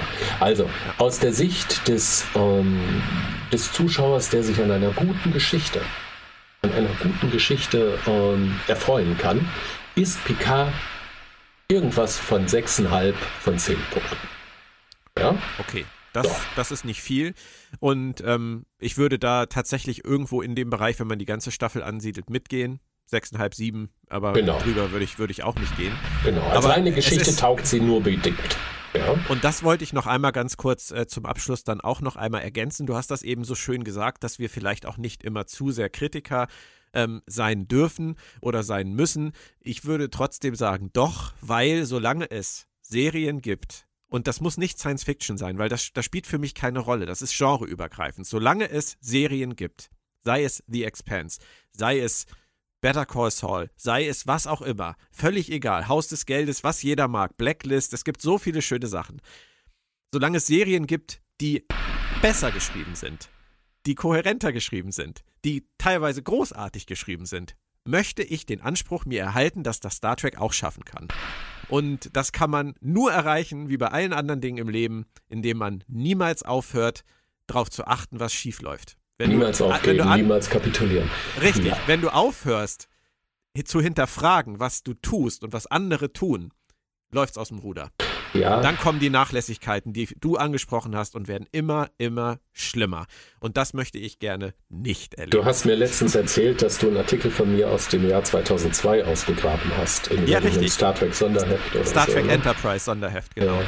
Ja. Ähm, schon damals habe ich eine, äh, ein Rezept für eine gute Geschichte wie ein Mantra vor mich hergetragen, auch in meinen Artikeln. Die Handlung muss aus den Figuren kommen und nicht die Figuren ja. dürfen nicht der Handlung folgen. Also wenn ich ein, wenn ich gute Figuren habe, deren Handeln aus den Figuren selbst herauskommt, dann wirkt alles authentisch, dann kriegt alles ein realistisches Tempo, das die Leute mitreißt, die Zuschauer. Ja? Äh, Zorn des Khan ist ein, also der Kinofilm, der zweite, ja, ist ähm, ein sehr gutes Star Trek-Beispiel dafür. Ja? Äh, denn auch das hat seine Pausen und äh, seine äh, dramatischen Szenen, seine schnellen Szenen, aber alles kommt aus den Figuren heraus. Und das ist ein gutes Drehbuch. Nicholas Meyer hat mal gesagt, man hätte dieses Drehbuch umschreiben können, so, so viel man wollte. Weil die Stru innere Struktur dieses Drehbuchs ist so gut, dass man es wie Kaugummi hätte zerren können oder in sich zusammenstauchen können. Die Qualität, die Substanz wäre die gleiche geblieben. Dem will ja. ich zustimmen. Ja. Das Gegenteil ist, ich habe eine tolle Idee und jetzt müssen meine Figuren dafür sorgen, dass ich diese Idee auch in der Handlung erreiche. Dann passiert nämlich Folgendes. Dann passiert sowas, dass man auf den Straßen von New York zufälligerweise eine Begegnung zwischen dem einen, zwischen der einen Figur und der anderen Figur einfach mal niederschreibt, weil die beiden müssen sich halt treffen. Und dann treffen die sich halt auf irgendeiner Straße, zufälligerweise, weil sie gerade einen, Hotdog haben wollen. Ja? Das ist schlechtes Schreiben, das ist ideenloses Schreiben. Ja? Und in die gleiche Schublade für mich als Star Trek-Fan nur ein bisschen schlimmer, ist halt, dass Androiden die Mentalverschmelzung lernen können. Weil sie, es muss halt diese Geschichte, diese Warnung, diese Botschaft muss halt beim richtigen Adressaten landen. Und jetzt haben wir schon acht Folgen durch. Jetzt muss das mal langsam passieren. Also machen wir das so. Ich habe eine super Idee, Mike. In dem Moment, wo sie diese Warnung hätten übermitteln wollen, hätten sie sich alle angeguckt und hätten gesagt, ja, wir sind Androiden, also irgendwie, wir haben doch da mal irgendwann diesen Vulkanier geschnappt. Der ist doch noch in der Zelle. Und dann hätten sie den geholt. Dann hätte ja. der das für die gemacht. Wäre es nicht es, cool gewesen? Es gibt so viele coole Ideen. Nein, aber ernsthaft. Äh, ich verstehe genau dein. Das ist halt diese Denke, die auch für mich Star Trek Discovery so oft schadet. Du, das ist auch das Schlimme. Das ist das Schlimme, was ich momentan durch ähm, bei uh, Star Trek Into Darkness und auch bei Discovery Staffel 1, 2 und jetzt bei Picard leider immer wieder durchzieht. Es sind nicht die Figuren, sondern der, das Drehbuch muss so, und da muss ich halt nochmal den Christian zitieren, ne, den Humbert. Und äh, das steht so im Drehbuch, also muss so passieren. Ja? Und wenn wir wollen ja schließlich ein Ziel erreichen und wir haben nur noch so und so viel Sendezeit. Also das muss schon jetzt klappen. Also ist egal, ob das realistisch für die Figur ist oder nicht. Sie macht es jetzt einfach, denn die Geschichte muss weitergehen. Das ist einfach schlecht. Und da gibt es im neuen Star Trek halt viele kleinere und größere Dinge, die einen, die einem sauer aufstoßen können und aufstoßen. Ja, habe ich aber schon mal gesagt, dass ich die Folge 7 wirklich toll fand. Ist auch ein sehr schönes Schlusswort dann, denn auch 6,5 oder 7 von 10 ist nicht ganz schlecht. Und wenn es uns unterhalten hat, war es es auf jeden Fall wert, es zu tun. Und vielleicht, vielleicht gibt es ja auch noch viel mehr Hoffnung auf genutztes Potenzial in Staffel 2 von Picard und Staffel 3 von Discovery, wenn es da dann heißt, Michael Burnham rettet das Universum endgültig vor allem. Ähm, du hast vielleicht die Trailer gesehen. Sie rettet die Föderation in der Zukunft. Sie lacht. Sie wird damit wahrscheinlich dann endgültig die Überheldin. Ich habe da ein bisschen Angst vor, muss ich dir ehrlich sagen, weil das ja genau der Aspekt ist, den ich eigentlich am wenigsten an der Serie mag. Aber vielleicht, vielleicht, ich bin jetzt wieder der romantische Optimist, vielleicht kriegen sie es hin. Vielleicht überzeugen sie mich mit der Art, wie sie es geschrieben haben. Hm. Kicher nicht. Nee, nee. Die nee, Hoffnung, sag, die Hoffnung stirbt zuletzt. Die Hoffnung die stirbt zuletzt. Die stirbt ja. zuletzt. Mike, vielen Dank. Es hat mir sehr viel Spaß gemacht, mit dir darüber drüber zu sprechen. Es war eine ganz andere Sichtweise, als wir die letzten zehn Wochen ähm, innerhalb der Episodencasts hatten. Wenn die und, Zeit ähm, es zulässt, Björn, immer wieder gerne. Liebe Grüße an deine Hörerinnen und Hörer, auch an die anderen aus. Gäste, die du immer hast. Ja, und keep aus. on tracking. Machen wir. Tschö, tschö, Mike. Danke.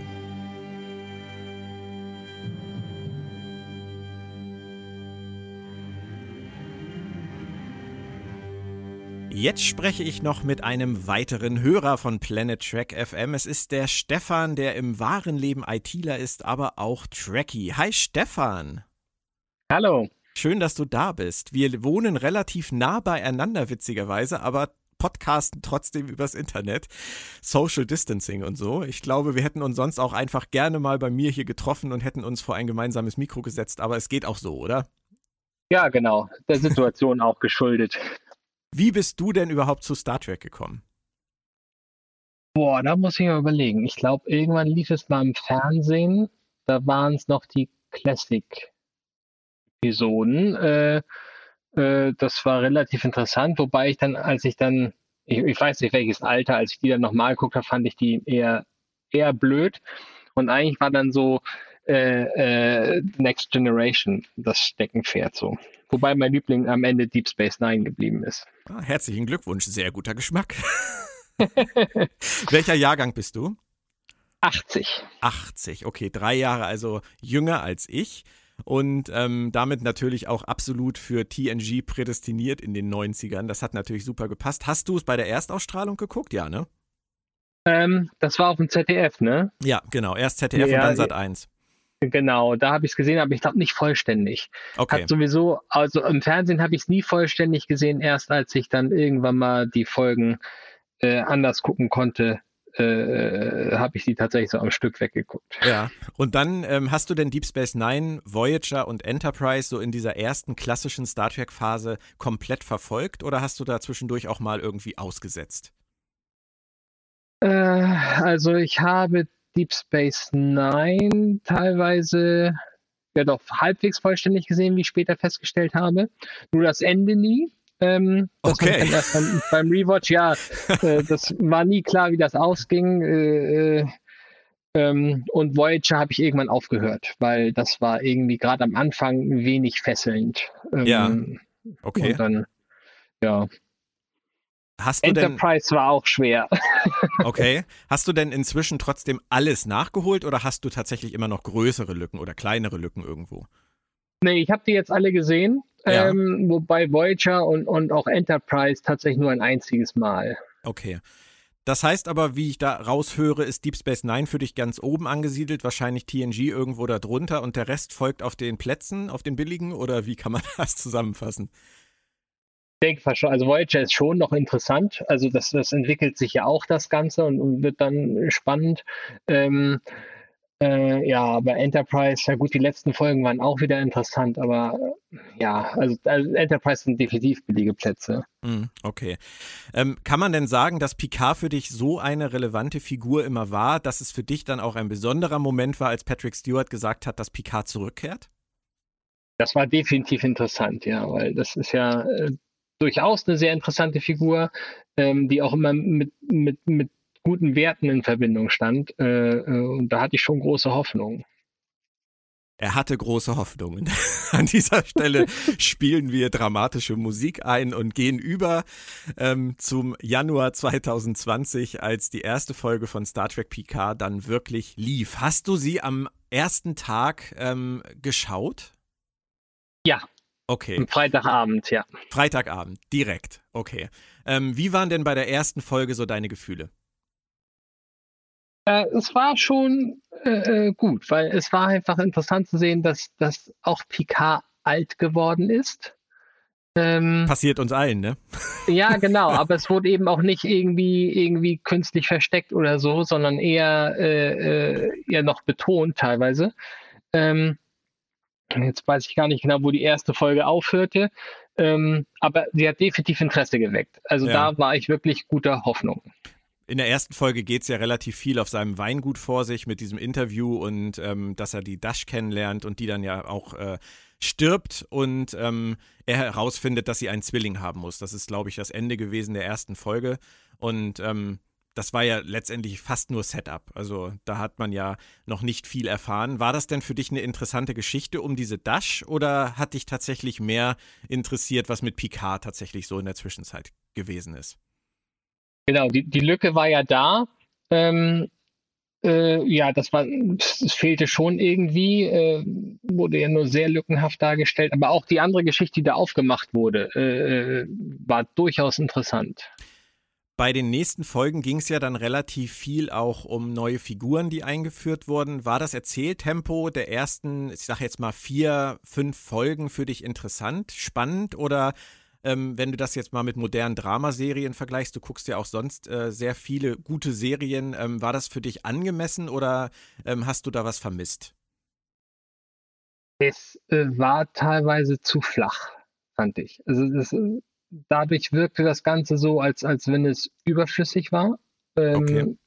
Ähm, äh, solche Sachen wie äh, äh, na, es wird eine neue Charaktere vorgestellt, wird ein bisschen die Geschichte eingegangen. Also ich weiß jetzt nicht, welche Folgen das waren, aber als Ruffy Musiker ihre Familie trifft oder ihren Sohn ja. äh, äh, zum Beispiel. Total überflüssig, weil es überhaupt keine Relevanz hat irgendwie, außer gut, jetzt kann man sagen, okay, jetzt hat sie so große Probleme, deshalb ist die drogenabhängig und alkoholabhängig.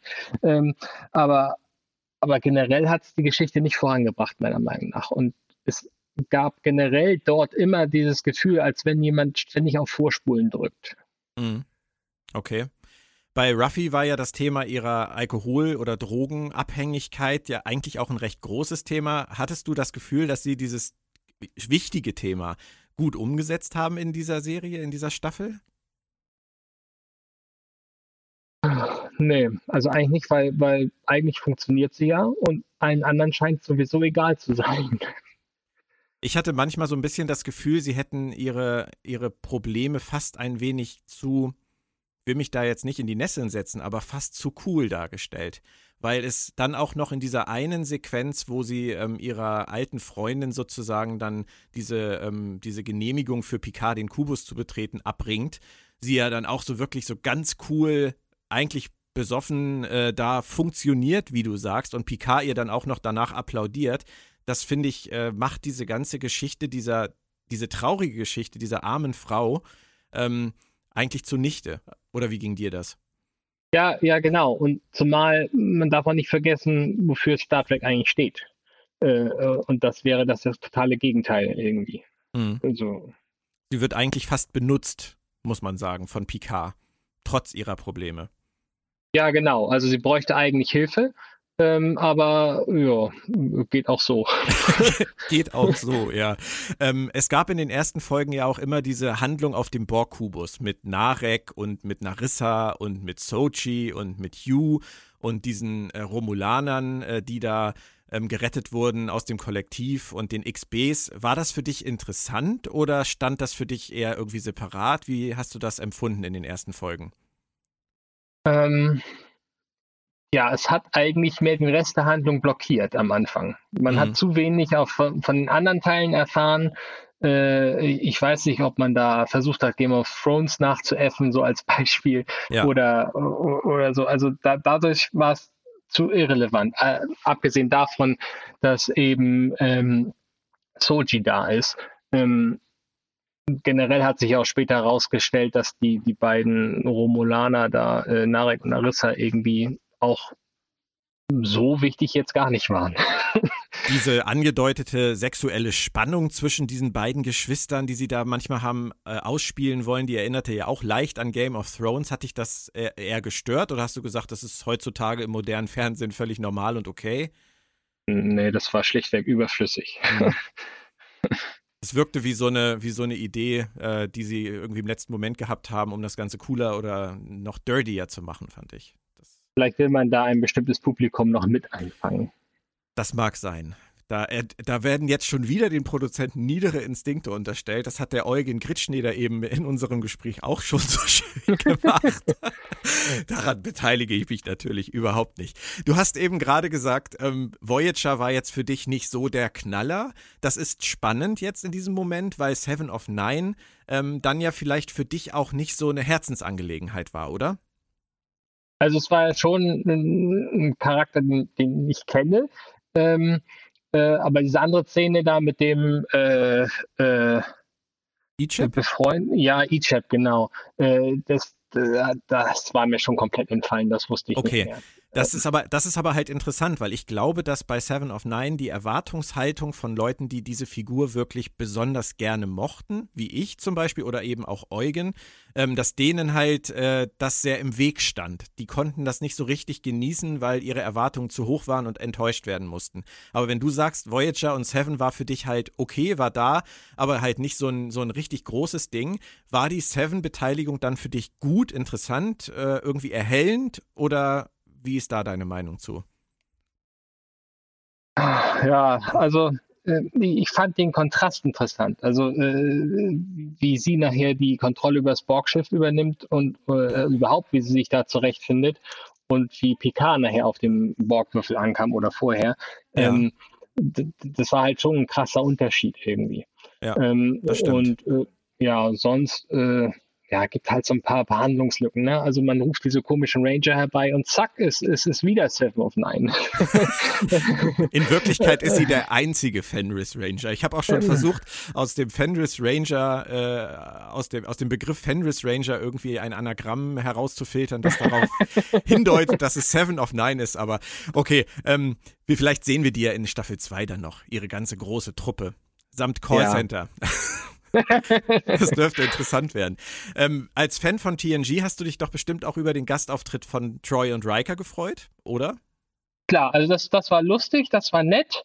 äh, wenn auch wieder für die Gesamthandlung irgendwie irrelevant, außer dass Riker am Ende nochmal auftaucht, natürlich.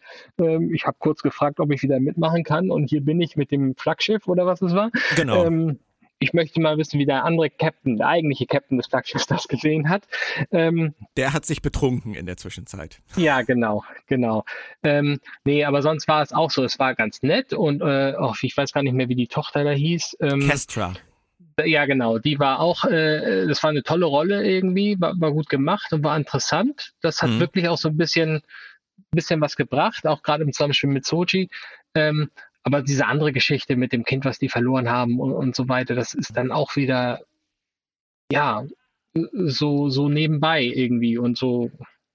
Ja, und auch vielleicht wieder, vielleicht auch wieder zu viel Zusammenhang, dass ihr Sohn gestorben ist wegen der Verbannung der Androiden. Es ist ja, es hängt ja im Prinzip alles miteinander zusammen. Alle Figuren ja. und, und sind so schicksalhaft irgendwie in dieser Geschichte zusammengefangen. Was ja vielleicht auch das Thema sein könnte, was ja vielleicht auch äh, angemessen sein könnte für die Erzählung, dass man sagt, dass man sich schicksalhaft in solchen Situationen einfach dann auch trifft und zusammenfindet. Kann man vielleicht so stehen lassen. Aber ähm, es ging ja letztendlich nicht um Riker und um Troy und es ging auch eigentlich gar nicht um You und um die XBs. Es ging ja eigentlich um diese riesengroße Bedrohung von allem. Der Untergang von allem, bedroht durch diese künstliche Intelligenz von sonst wo, die ähm, dann am Ende in diesem Abschluss-Zweiteiler auch wirklich aufgetaucht sind. Wie war das für dich? Dieses Auftauchen. Überhaupt diese Bedrohung, wie sie die aufgebaut und beendet haben. Ja, äh, natürlich, wie sie aufgebaut haben, war es natürlich schon interessant. Es gibt das große Böse oder den großen Gegner. Ähm, die Bedrohung schien ja real. Wie es dann am Ende umgesetzt wurde durch einen, äh, keine Ahnung, zehn Meter hohen Turm, den man brauchte, um dann in einen Raumriss zu öffnen, den man dann aber Gott sei Dank schnell wieder zumachen konnte und die Gefahr war abgewendet. Ich, ich weiß nicht, in welcher Dimension dieses große Böse wohnt oder, oder ob es nur ein anderer Teil des Weltraums ist. Äh, ja, das war halt komisch. von der Darstellung mal abgesehen, dass es wieder so, so tentakelarm war, also irgendwie. Hm, ja, also war so ein bisschen enttäuschend. Es brach so ein bisschen äh, in sich zusammen, wie der Turm, also metaphorisch ja, gesprochen. Genau, genau, ja. genau. Ja, ja. Ähm, aber für dich war es dann als Fan vielleicht trotzdem schön, am Ende diesen Data-Rahmen zu kriegen? Ja, auf jeden Fall. Also da, das war wirklich das Highlight und das, das lässt einem viel verzeihen auch. Mhm. Ähm, ähm, auch wenn es im zweiten Nachdenken wieder mehr Fragen aufwirft, aber es war halt total cool, dass, dass dieser Abschluss gemacht wird. Ne? Also jeder hat doch eigentlich erwartet, dass nach dem Star Trek-Film, in dem Data tatsächlich stirbt, äh, dass im nächsten Film der wieder da ist, so ähnlich wie Spock damals. Mhm. Ähm, und, und war ja auch so ein bisschen mit, mit äh, äh, Before so, dass da eigentlich schon die Grundlagen gelegt waren. Ähm, das fand ich sogar sehr gut, dass sie das dann eben nicht gemacht haben, weil das hätte man jetzt ja auch erwarten können, dass, dass die Before da als, großes, äh, als große Lösung darstellen und Data wieder da ist. Ähm, nee, so wie es da tatsächlich war, war schon recht gut gemacht. Es hat irgendwie so ein, so ein ja, man hat ein warmes Herz gekriegt, oder wie man sagen will. So, ne? Ja. Das war so, ja. so, ja. Andererseits, was macht Data da so lange? Ne? Wie viele Jahre sind vergangen? Und er saß mhm. da einfach in einem, einem äh, Holo-Wohnzimmer oder hätte man Data nicht auf einen der anderen Androiden übertragen können, die da so mhm. gebaut wurden und die offenbar alle viel, viel besser waren als Data? Und, und also, hm. Ja, oder hätte man ihn nicht vielleicht einfach vorher mal irgendwie versuchen können, da rauszuretten? Ähm, das, da gibt es ja viele, viele Fragen im, im Zusammenhang mit dieser Storyline, aber ja. da ist diese Storyline ja auch nicht alleine, was das Thema offene Fragen angeht. Du hast gerade ja. gesagt, es lässt vieles verzeihen. Würdest du denn ähm, im Rückblick dann sagen, die Staffel war gut, war es wert oder äh, geht die, das Verzeihen dann doch nicht so weit bei dir? Doch, die hatte schon ihre Momente. Ne? Also äh, PK auf dem Borgwürfel, dann äh, so ein paar andere Szenen. Also wenn man mal diesen Romulaner-Teil weglässt, ja. äh, war es, glaube ich, gar nicht so schlecht. Dann hätte man, hätte man eigentlich mal machen sollen. Und dann hätte man vielleicht die anderen kurzen Storylines auch mal ein bisschen vertiefen können. Oder sinnvoller machen können. Mhm. Ne? Also wenn man schon irgendwelche Elfen reinschreibt, dann äh, hätte man die auch irgendwie sinnvoller benutzen können. Das war alles, alles viel zu kurz. Einfach nur alles kurz angerissen irgendwie. Das ist so, ich weiß nicht, ob man sagt, man macht zehn Episoden und dann hat man ganz viele Ideen und will alle unterbringen oder oder ähm, mag sein, ja. Oder vielleicht ja. nicht genug Vertrauen in einige Storylines gehabt und das Ganze dann deswegen so vollgepackt. Ja, ja. Möglich. Ähm, das klingt bei dir ja aber doch so ein bisschen nach eigentlich grundsätzlich gut, höchstens Abzug in der B-Note. So würde ich das jetzt mal zusammenfassen. Ja, wobei ich sagen muss, ich kann es einem Nicht-Star Trek-Fan aus der TNG-Zeit, ich glaube nicht, dass der damit warm wird. Also ich weiß, dass der damit nicht warm wird. Also ich habe, meine Frau hat sehr gnädigerweise mit mir geguckt, aber die zweite Staffel hat es schon gesagt, äh, nur über ihre Leiche. sie ist aber auch, sie ist aber auch kein Star Trek-Fan, ne? Nee, ist sie, ist sie auch nicht, genau. Ist sie nicht. Ähm, ja, das ist, das ist interessant, weil ähm, ich habe einen, einen sehr lieben Freund, äh, schönen Gruß an Arne, der hat nie Star Trek geguckt, den habe ich da auch nie zugekriegt. Und der hat aber Star Trek Picard tatsächlich dann ausprobiert und mit seiner Frau zusammen geguckt. Ähm, und war weitestgehend sehr begeistert von der Staffel, hat sich über viele Sachen viele Gedanken gemacht und war total drin, aber nach dem Ende war er wirklich sprachlos vor Enttäuschung. Das war auch interessant. Also, dass er es geschafft hat, ohne Star Trek-Fan zu sein, in diese Serie reinzukommen, finde ich fast äh, die größere Sensation, als dass er am Ende enttäuscht war. Ja, das, das stimmt. Das stimmt. Also wenn man keinen Bezug hat zu den Personen, ne, dann, dann äh, äh, ja, keine Ahnung, das ist ja kein Highlight, wenn dann plötzlich Riker auftaucht. Äh, nee, das, das ist es ne? nicht, aber es scheint trotzdem zumindest für einige zu funktionieren. Für deine Frau dann offensichtlich nicht.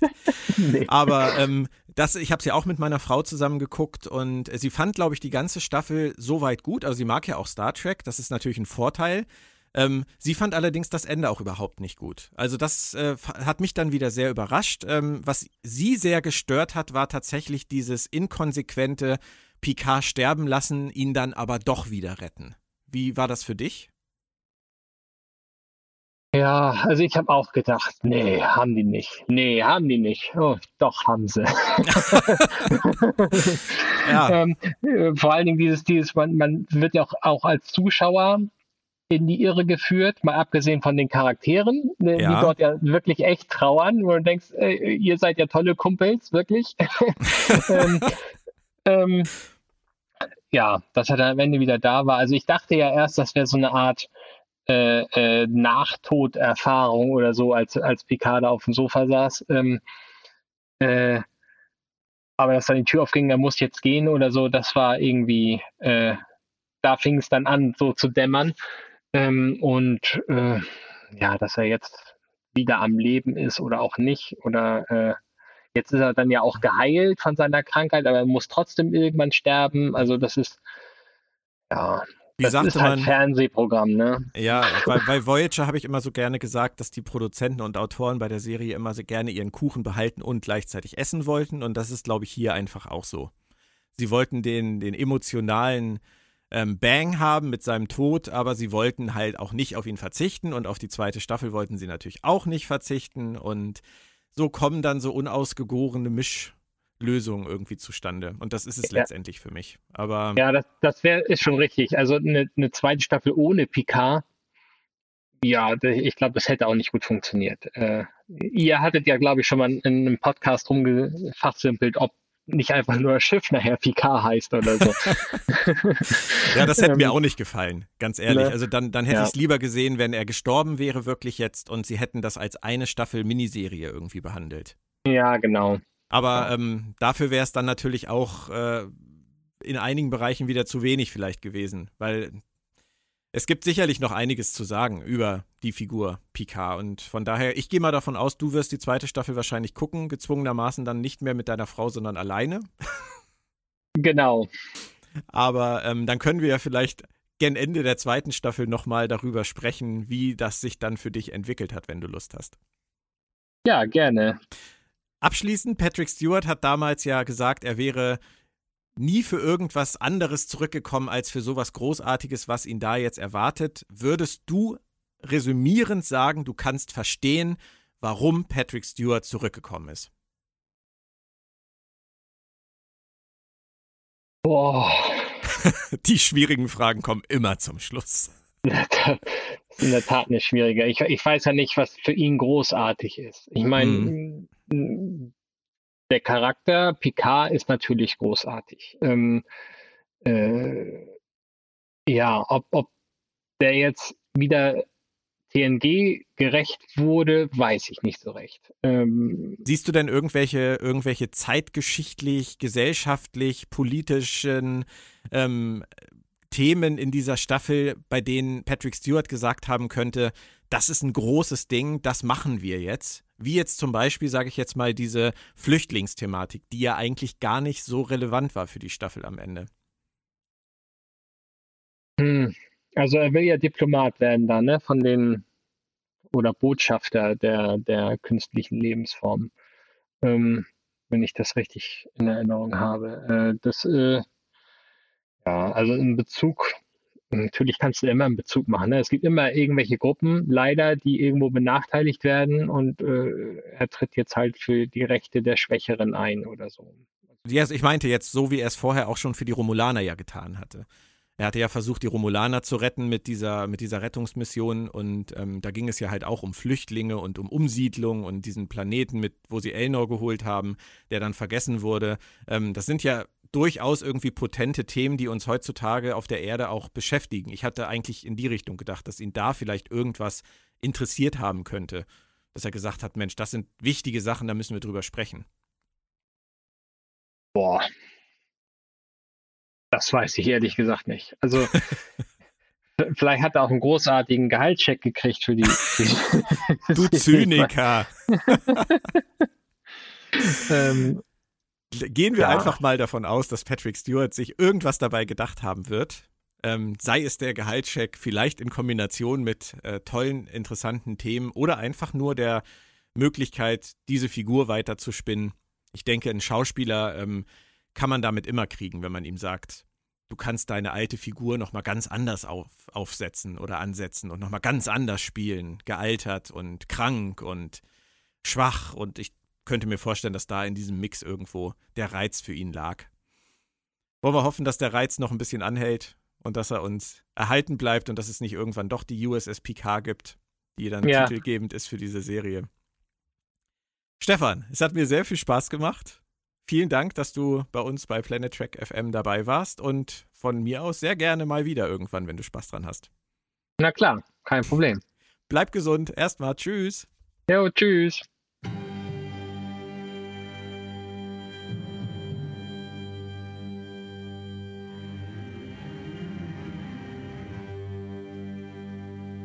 Jetzt spreche ich noch mit einer jungen Dame, die ihr aus dem Internet als Dunderklumpen kennt, von den Podcasts Frankfurter Kranz, Trackgasm und bei A Lady habt ihr sicherlich schon mal reingehört. Herzlich willkommen bei mir bei Planet Track FM. Hallo. Hallo. Ja, danke, dass ich dabei sein kann. Sehr schön, dass du da bist. Ich habe die große Hoffnung, dass ähm, die Tendenz, die sich in diesem Fazit-Podcast so bisher ergeben hat, ein wenig aufgesprengt wird jetzt. Ich brauche ein bisschen positive Energie und ich hoffe, die kannst du mir liefern. Aber zuerst würde ich gerne mal wissen, wie bist du überhaupt zu Star Trek gekommen? Äh, ganz klassisch über einen Zufallsfund im Fernsehen, damals ZDF. TNG war auch meine Einstiegsserie. Und ähm, ja, bin dann dran hängen geblieben und von TNG dann sehr schnell zum Original und äh, ja, so hat sich das dann verselbstständigt. Wenn man mal nach deinem Twitter-Namen geht, könnte man ja vermuten, dass du Jahrgang 1980 bist. Man fragt ja Frauen niemals nach ihrem Geburtsjahr oder nach ihrem Geburtstag, aber das mutmaße ich jetzt einfach mal so. Das ja. heißt, du bist ungefähr mein Alter, das passt dann ja auch mit TNG super. Ähm, wie sieht's denn mit den Classics aus? Hast du die noch nachgeholt oder konntest du mit denen was anfangen? Also ich habe alle Serien, ja, ich habe alle Serien gesehen, wobei ich mich bei Enterprise ein bisschen schwer getan habe am Ende, das gebe ich zu. Aber ich habe alles gesehen und die Classics auch. Ich liebe sie sehr. Ich habe mich schockartig in Spock verliebt. Ähm, und äh, als Teenager und äh, habe daraufhin alles gebinged, was irgendwie ging. Und ja. ja. Gab es denn außer Enterprise irgendwelche Serien, die dir nicht so gut gefallen haben zwischendurch oder irgendwelche Phasen in Star Trek? Naja, natürlich gibt es immer wieder Dinge, die einem nicht so gefallen. Es gab, aber das ist oft streckenweise nur der Fall. Also in Voyager zum Beispiel hatte ich streckenweise so ein bisschen eine Phase, wo ich dachte, oh, das ist mir jetzt aber echt ein bisschen alles anstrengend. Ja, aber grundsätzlich hatte ich eigentlich Spaß. Es gab immer so ein, zwei Figuren, mindestens ein, zwei Figuren, an denen ich anknüpfen konnte und äh, die ich verfolgen konnte, an denen ich so ein bisschen festhalten konnte, wenn es von der Story her vielleicht ein bisschen langatmig geworden ist. Okay. Wie ging es dir denn bei Discovery? Discovery ist ja für viele Fans und ich habe manchmal auch das Gefühl, für viele Altfans vor allem ein rotes Tuch. Ähm, ist das bei dir auch so oder ähm, kannst du mit Discovery eher was anfangen? Jetzt, ich hätte ja jetzt fast, ich habe gerade überlegt, was sagst du jetzt? Also, grundsätzlich hat mir Discovery Spaß gemacht. Ich schätze die Macher dafür, dass sie versuchen, neue Dinge zu machen. Also sie haben ja wirklich ein paar Dinge versucht reinzubringen, die auch für das Star Trek-Universum meines Erachtens nach neu waren. Es gibt wirklich Dinge in Discovery, mit denen ich Probleme habe. Und dazu gehören natürlich, dazu gehört Story, Entwicklung und auch Abschließen von bestimmten Geschichten. Also mit dem Abschluss von Staffel 1 war ich nicht so glücklich, wie so viele andere natürlich auch. Aber ich mag zum Beispiel das Mirror Universe sehr, sehr gerne. Ich liebe das sehr. Ich weiß, es gibt viele, die hassen das, aber ich liebe das sehr. Deswegen war diese erste Staffel für mich natürlich schon, ah, ja, mein Thema. Und mit der zweiten Staffel ähm, hat mich das Ganze so ein bisschen versöhnt. Und deswegen macht mir Discovery eigentlich Spaß. Ich finde es halt sehr, sehr schwierig, dass immer, wenn über eine neue Serie gesprochen wird, natürlich automatisch direkt immer der Vergleich da ist. Kann man nicht einfach mal sagen, okay, mir gefällt Discovery oder okay, mir gefällt Picard? Nein, es ist immer, ja, aber Discovery war viel schlechter. Ja, aber Picard ist viel besser. Ja, aber. Also man hört nie ein, es ist immer, das, es ist immer die gleiche Diskussion. Es ist immer ein, das gefällt mir, ja, aber. das ist mir scheißegal, ja, aber. Es gefällt mir oder es gefällt mir halt nicht. Finde ich eine sehr schöne Einstellung, ist, glaube ich, aber zu menschlich, um es irgendwie aus unserer Gesellschaft rauszukriegen, weil wenn man ähm, sich mal anhört, wie die meisten Gespräche ablaufen, dann ist der Vergleich zu etwas anderem und das Besserstellen von etwas gegenüber etwas anderem das, was die meisten Menschen im Alltag tun. Also ob das nun Autos sind oder Reiseziele oder ich habe den besseren Job oder das größere Schiff ähm, oder den größeren Wohnwagen oder das ex exklusivere Haustier. Ähm, ich glaube, das ist einfach zu menschlich und das äh, überträgt sich einfach auch auf die Wertung von Star Trek-Serien leider. Aber du, ich bin da total bei dir. Also ich bin ja auch jemand, ich mag ja auch alles aus Star Trek. Und ähm, natürlich sage ich schon, das mag ich lieber, das mag ich weniger. Aber das ändert nichts daran, dass ich zum Beispiel Voyager, ähm, das ist die Serie, die jetzt am wenigsten mein Herz erreicht hat, ähm, ändert nichts daran, dass ich Voyager trotzdem total gerne gucke. Und ja, ich, ja, es ja. bringt einfach nichts immer zu sagen, Voyager ist schlechter als. Weil dieser Vergleich einfach total hinkt. Voyager ist halt eine eigene Serie und ähm, sie hat mit zum Beispiel mit Deep Space Nine einfach inhaltlich auch viel zu wenig zu tun um mhm. sie direkt zu vergleichen. Also, finde ich super, deine Einstellung, gerade auch bei Discovery. Discovery kann sehr viel mehr Liebe gebrauchen, als die Serie bisher bekommen hat. Und ähm, dann kommen wir jetzt einfach mal zu Star Trek Picard. Und das ist ja nun für viele noch ein größeres Thema gewesen, weil der gute Jean-Luc Picard natürlich eine Ikone ist und Patrick Stewart eine Ikone ist und viele natürlich ihre Hoffnungen und Wünsche an diese Serie wahnsinnig hochgeschraubt haben. Ging dir das auch so? Ja, und das war wirklich ein Problem für mich. Ich habe von Anfang an mir überlegt, setz die Erwartung nicht so hoch, schraub sie nicht so hoch. Das kann nur zu einer Enttäuschung führen. Das, mhm. das war mir von vornherein klar. Und das ist aber natürlich sehr, sehr schwierig, wenn man schon so wahnsinnig lange Star Trek-Fan ist und äh, bestimmte Lieblingsserien hat und einfach bestimmte, bestimmte Dinge erwartet. Ich weiß, wie gut Star Trek sein kann und das erwarte ich dann eben auch von neuem Star Trek. Und wenn das das nicht erfüllen kann, dann ist das natürlich echt schwierig. Und ich habe versucht im Vorhinein so ein bisschen äh, die Latte nicht zu hoch zu legen, die Erwartungshaltung nicht zu hoch zu stecken. Es gibt aber, das hat nicht ganz so funktioniert. Also es gibt ein paar Dinge, von denen ich äh, wahrscheinlich ein bisschen enttäuschter bin, als ich es gewesen wäre, wenn ich zum Beispiel neu an die, äh, frisch an die Serie rangekommen wäre. Nichtsdestotrotz, ähm, ja, wenn wir das Ganze mal aufteilen, ähm, ich finde ja immer die Figuren sehr wichtig bei Serien. Also ich muss immer eine emotionale Anbindung an die Figuren schaffen.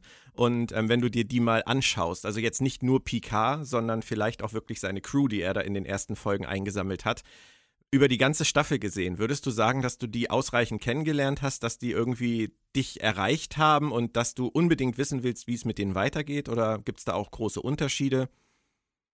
Ja, also sie haben mich, ich, das ist zum Beispiel ein Punkt in PK, ähm, äh, bei dem ich finde, dass es gut gelungen ist. Ich finde, sie haben interessante Charaktere entwickelt.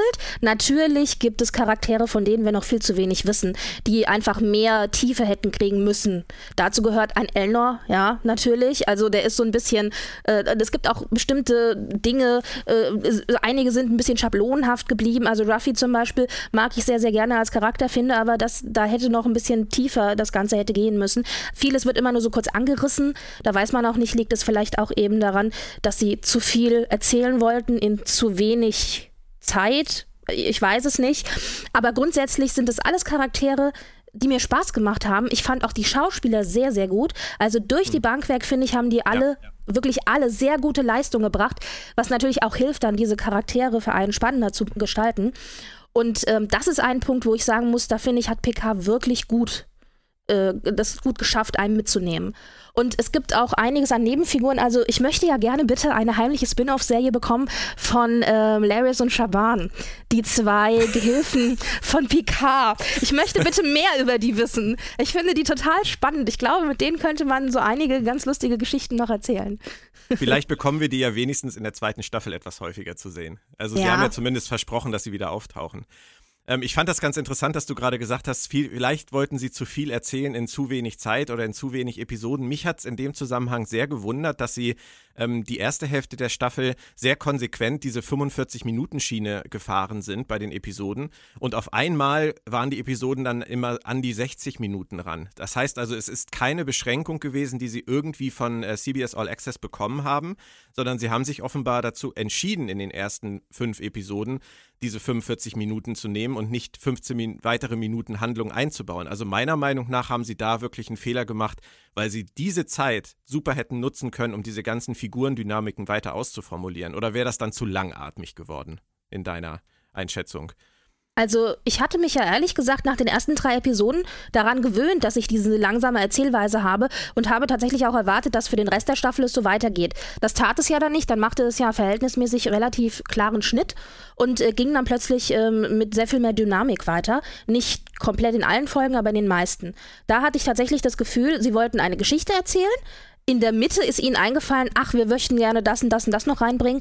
Und das mhm. haben sie versucht, am Ende noch mit hineinzustopfen. Ähm, das ist ein bisschen schwierig, aber ich bin ja in der Beziehung Kummer gewohnt von Discovery. Das ist zum Beispiel auch ein Punkt, wo ich nicht so glücklich war äh, mit, mit der Entwicklung. Nichtsdestotrotz ja. äh, ist es so, dass ich finde, mm, also es hat, trotzdem für mich funktioniert. Die Frage ist natürlich, wäre es zu langweilig geworden? Ich weiß es nicht. Man muss sich auf diese Art Erzählweise einlassen. Aber alle, mhm. die bei den ersten drei Episoden drangeblieben sind, ich glaube, hätten das dann auch so durchgezogen. Dafür wäre aber natürlich, ähm, dafür sind äh, zehn Folgen zu wenig. Also ja. das hätte nie im Leben geklappt mit zehn Folgen. Und ja, noch eins. Ich war so glücklich, als es angefangen hat mit diesen drei Episoden und habe gedacht, Mensch, da sitzt endlich mal einer, der hat sich einen roten Faden ausgedacht. Er hat eine Story, die er stringent verfolgt. So fühlte sich das ja eben auch an mit diesen drei Episoden am Anfang. Und als es eben dann diesen Knick machte, dachte ich, ach verdammt, vielleicht doch nicht so stringent. Wo hast du den Knick denn empfunden? Direkt danach? Mm, ja, so, äh, jetzt müsste ich natürlich nochmal, ich bin immer so schlecht mir zu merken, was genau welche Episode war, aber ich denke, das müsste äh, fünf oder sechs gewesen sein. Ja, okay, mhm. nee, das ist, das ging ja vielen so. Und ähm, am Anfang war es ja nun wirklich so, dass viele schon gesagt haben, die ersten vier Folgen waren viel zu langsam. Da konnte ich immer nur drüber schmunzeln, weil ich dann immer an eine meiner Lieblingsserien gedacht habe, Better Call Saul oder zum Beispiel auch an Breaking Bad. Ähm, wenn die Picard schon langsam erzählt fanden, dann wären die wahrscheinlich da nach fünf Minuten eingeschlafen gewesen bei Better Call Saul. Aber das ist natürlich auch eine Serie, die sehr viel Wert auf die Figurenzeichnung legt und die dann auch im Zweifelsfall einfach mal eine ganze Folge auf irgendeinen kleinen Aspekt einer Figur ähm, verschwendet, sage ich jetzt mal.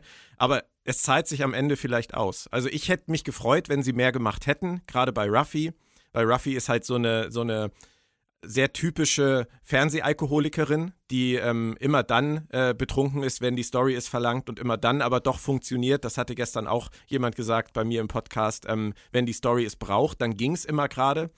Und das hat mich dann halt schon gestört, wenn man solche Storylines aufmacht, dass man sie dann nicht wirklich konsequent durchzieht. Denn Alkoholismus ist ein Thema, das man nicht auf die leichte Schulter nehmen sollte, auch nicht im Fernsehen.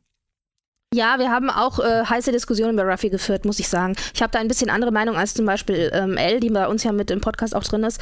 Und ähm, bei uns spielt auch immer so ein bisschen ganz stark die Rolle, ähm, wie ist es mit weiblichen Figuren oder mit, ähm, mit ähm, also also generell mit bestimmten Figuren, mit Repräsentation, mit Identität. Das sind so Dinge, äh, da sind wir uns, da arbeiten wir uns immer ein bisschen dran ab. Wir sind noch nicht ganz fertig.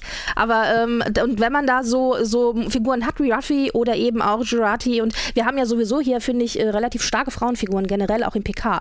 Ähm, ja. Die stehen, sie sind, sie spielen jetzt nicht die Hauptrolle. Ich meine, klar, das ist PK, ja. Und es ist nun mal ein alter weißer Mann, der da im Mittelpunkt steht, das ist so. Aber äh, grundsätzlich haben wir hier äh, ein paar Figuren, äh, die machen schon Spaß. Picard benimmt sich ja sogar teilweise wie ein alter weißer Mann. Das ist ja etwas, was mich auch zum Beispiel sehr gestört hat. Also diese eine Szene, die immer wieder angesprochen wurde, wo Ruffy ähm, genötigt wird, äh, im Suff sozusagen ihre alte Kollegin anzurufen und dann ist sie damit fertig, wird von Rios rausgestützt und Picard applaudiert ihr. Das war so ein Moment, wo ich mich für meinen Picard wirklich geschämt habe.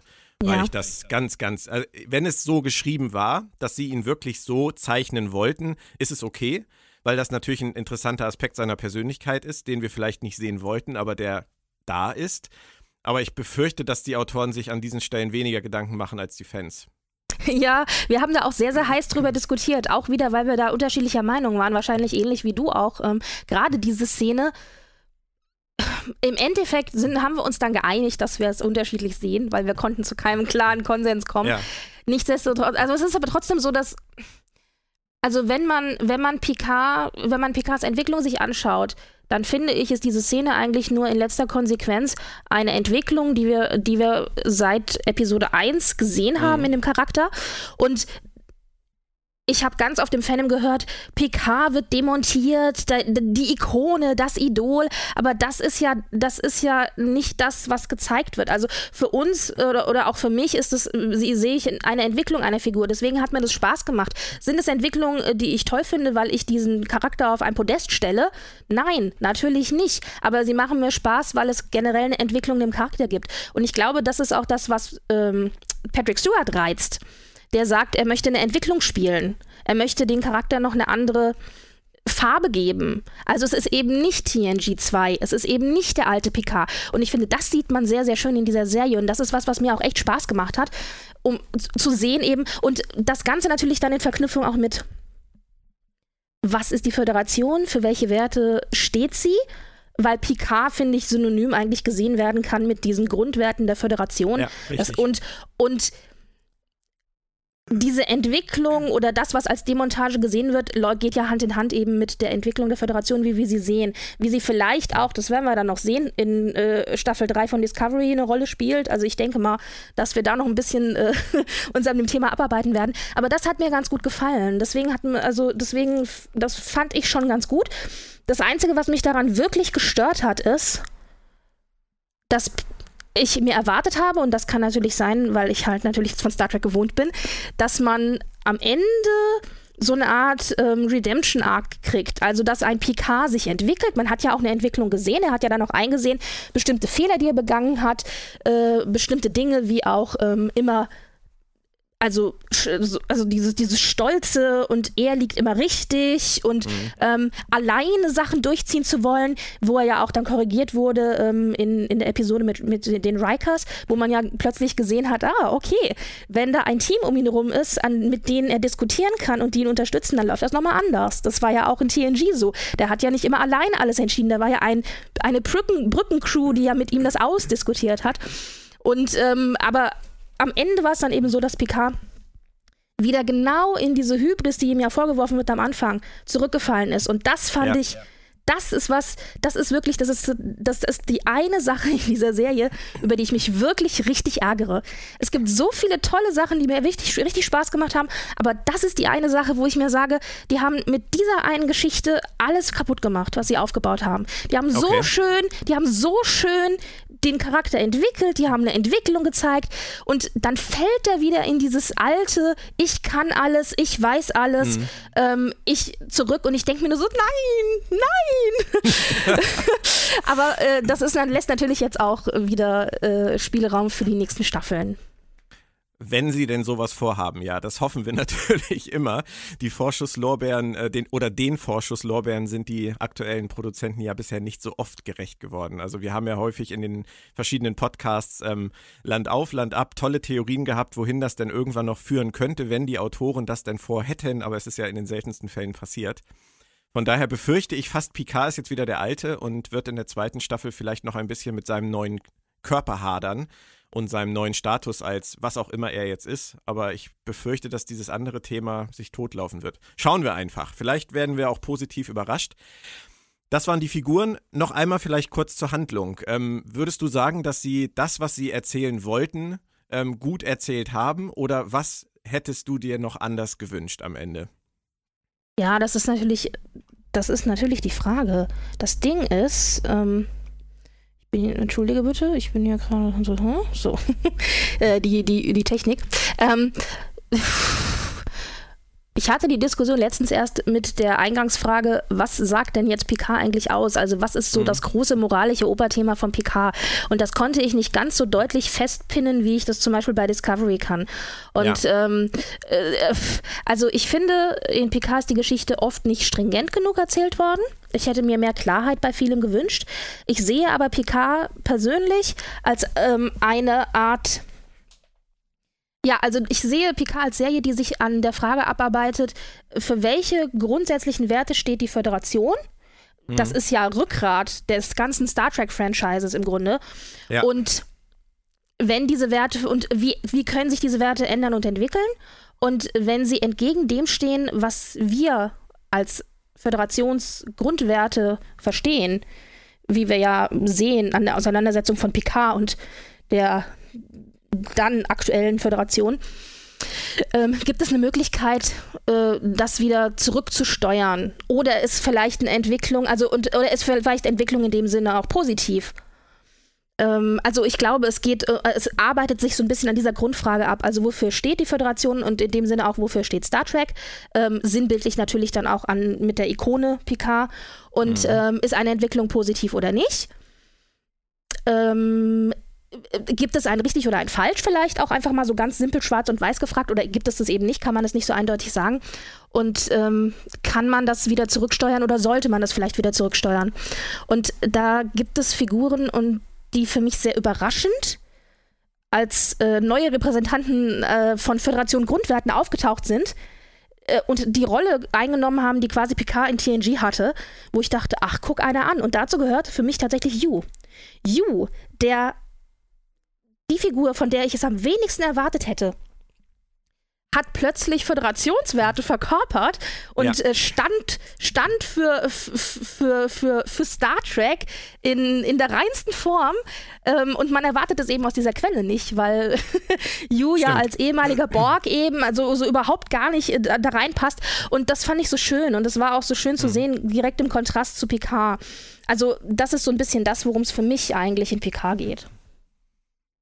Und ich denke mal, dass äh, du mir wahrscheinlich zustimmen wirst, dass man, wenn man das unter diesem Aspekt sieht, sich ein bisschen auf die Figuren fokussiert und mit dieser langsamen Erzählweise dann auch gut klarkommt, dass die Staffel definitiv nicht verschenkt war.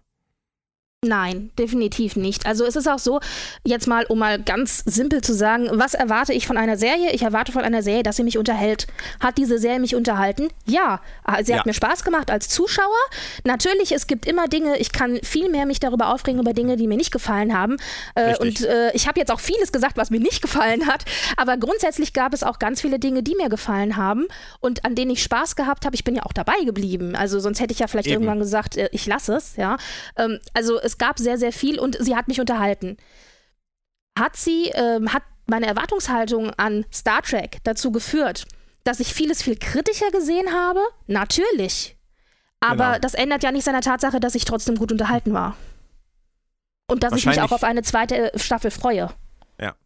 Wir legen, wir Trekkies legen einfach wahrscheinlich ähm, unsere Vorstellungen und unsere Wünsche immer sehr hoch, wie du eben schon gesagt hast. Und das heißt aber natürlich nicht, dass Dinge, die da drunter landen, schlecht sind. Und auch wenn wir kritisieren, das hast du gerade auch so schön ausgeführt, das ist halt das, was uns am leichtesten fällt. Ähm, das ist ja auch im Internet äh, zu sehen, dass es den meisten Leuten sehr viel leichter fällt, Dinge schlecht zu reden, als sie gut zu reden, weil man meistens, wenn man etwas gut findet, nickt man freundlich und äh, macht den PC aus. Aber wenn man etwas schlecht findet, dann lässt man halt irgendeinen bösen Kommentar da. So funktioniert das nun mal heutzutage leider in unserer Welt, gerade im Internet. Und ähm, deswegen muss man sich natürlich immer so ein bisschen den positiven Teil auch dazu denken. Das fällt uns auch schwer. Also wenn wir über eine Folge reden, die Angriffspunkte bietet bei uns im Podcast, wirkt es manchmal für uns selber auch so, als würden wir uns nur an diesen Angriffspunkten festbeißen und völlig vergessen, dass die restlichen 42 Minuten uns aber unterhalten haben. Deswegen ist das immer wichtig, das auch mal wieder zu erwähnen. Dann freuen wir uns doch einfach gemeinsam auf die nächste Staffel Picard.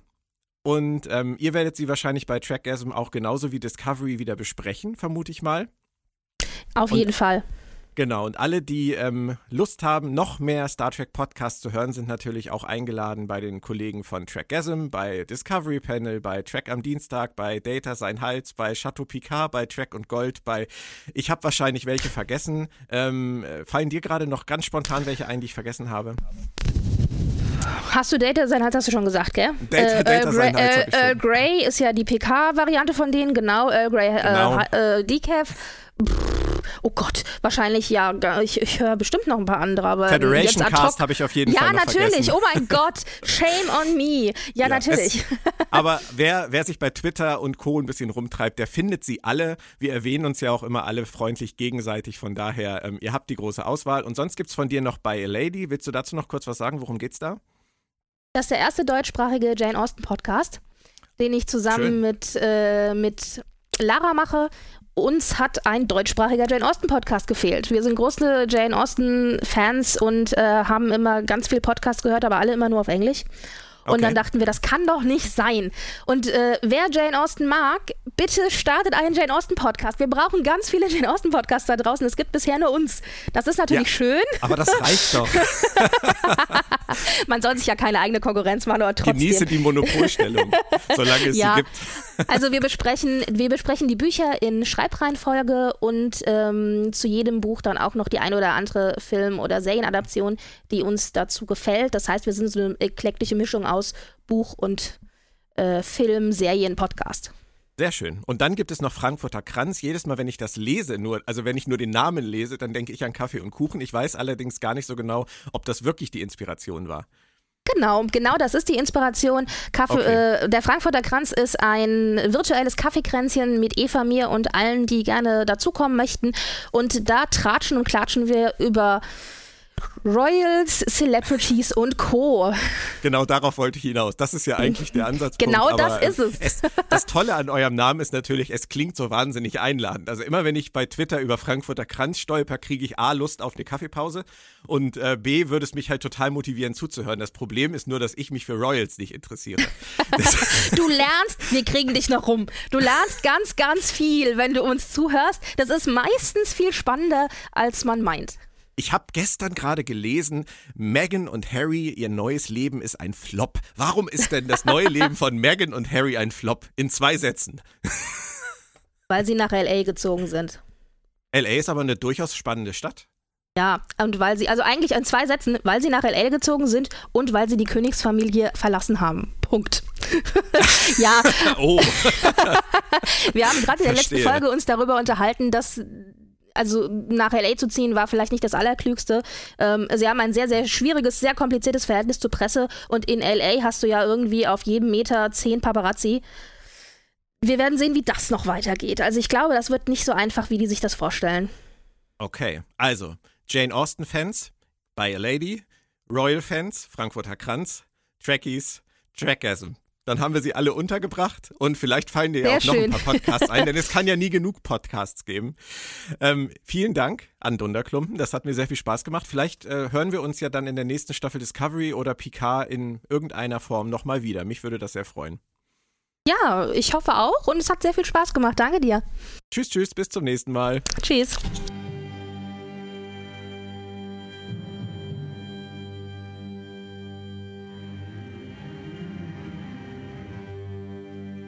Jetzt unterhalte ich mich mit Eugen Gritschneder. Das ist eine Unterhaltung von Kiel nach München. Also weiter kann man eigentlich in Deutschland schon nicht auseinander sein.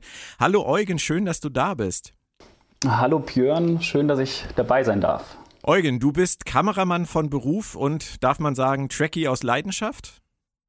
Ja, auf jeden Fall. Also ich bin mit Star Trek im Fernsehen aufgewachsen, groß geworden. Ganz klassisch mit äh, TNG und DS9 hauptsächlich und habe natürlich inzwischen ähm, alles mehrfach gesehen, was es gibt.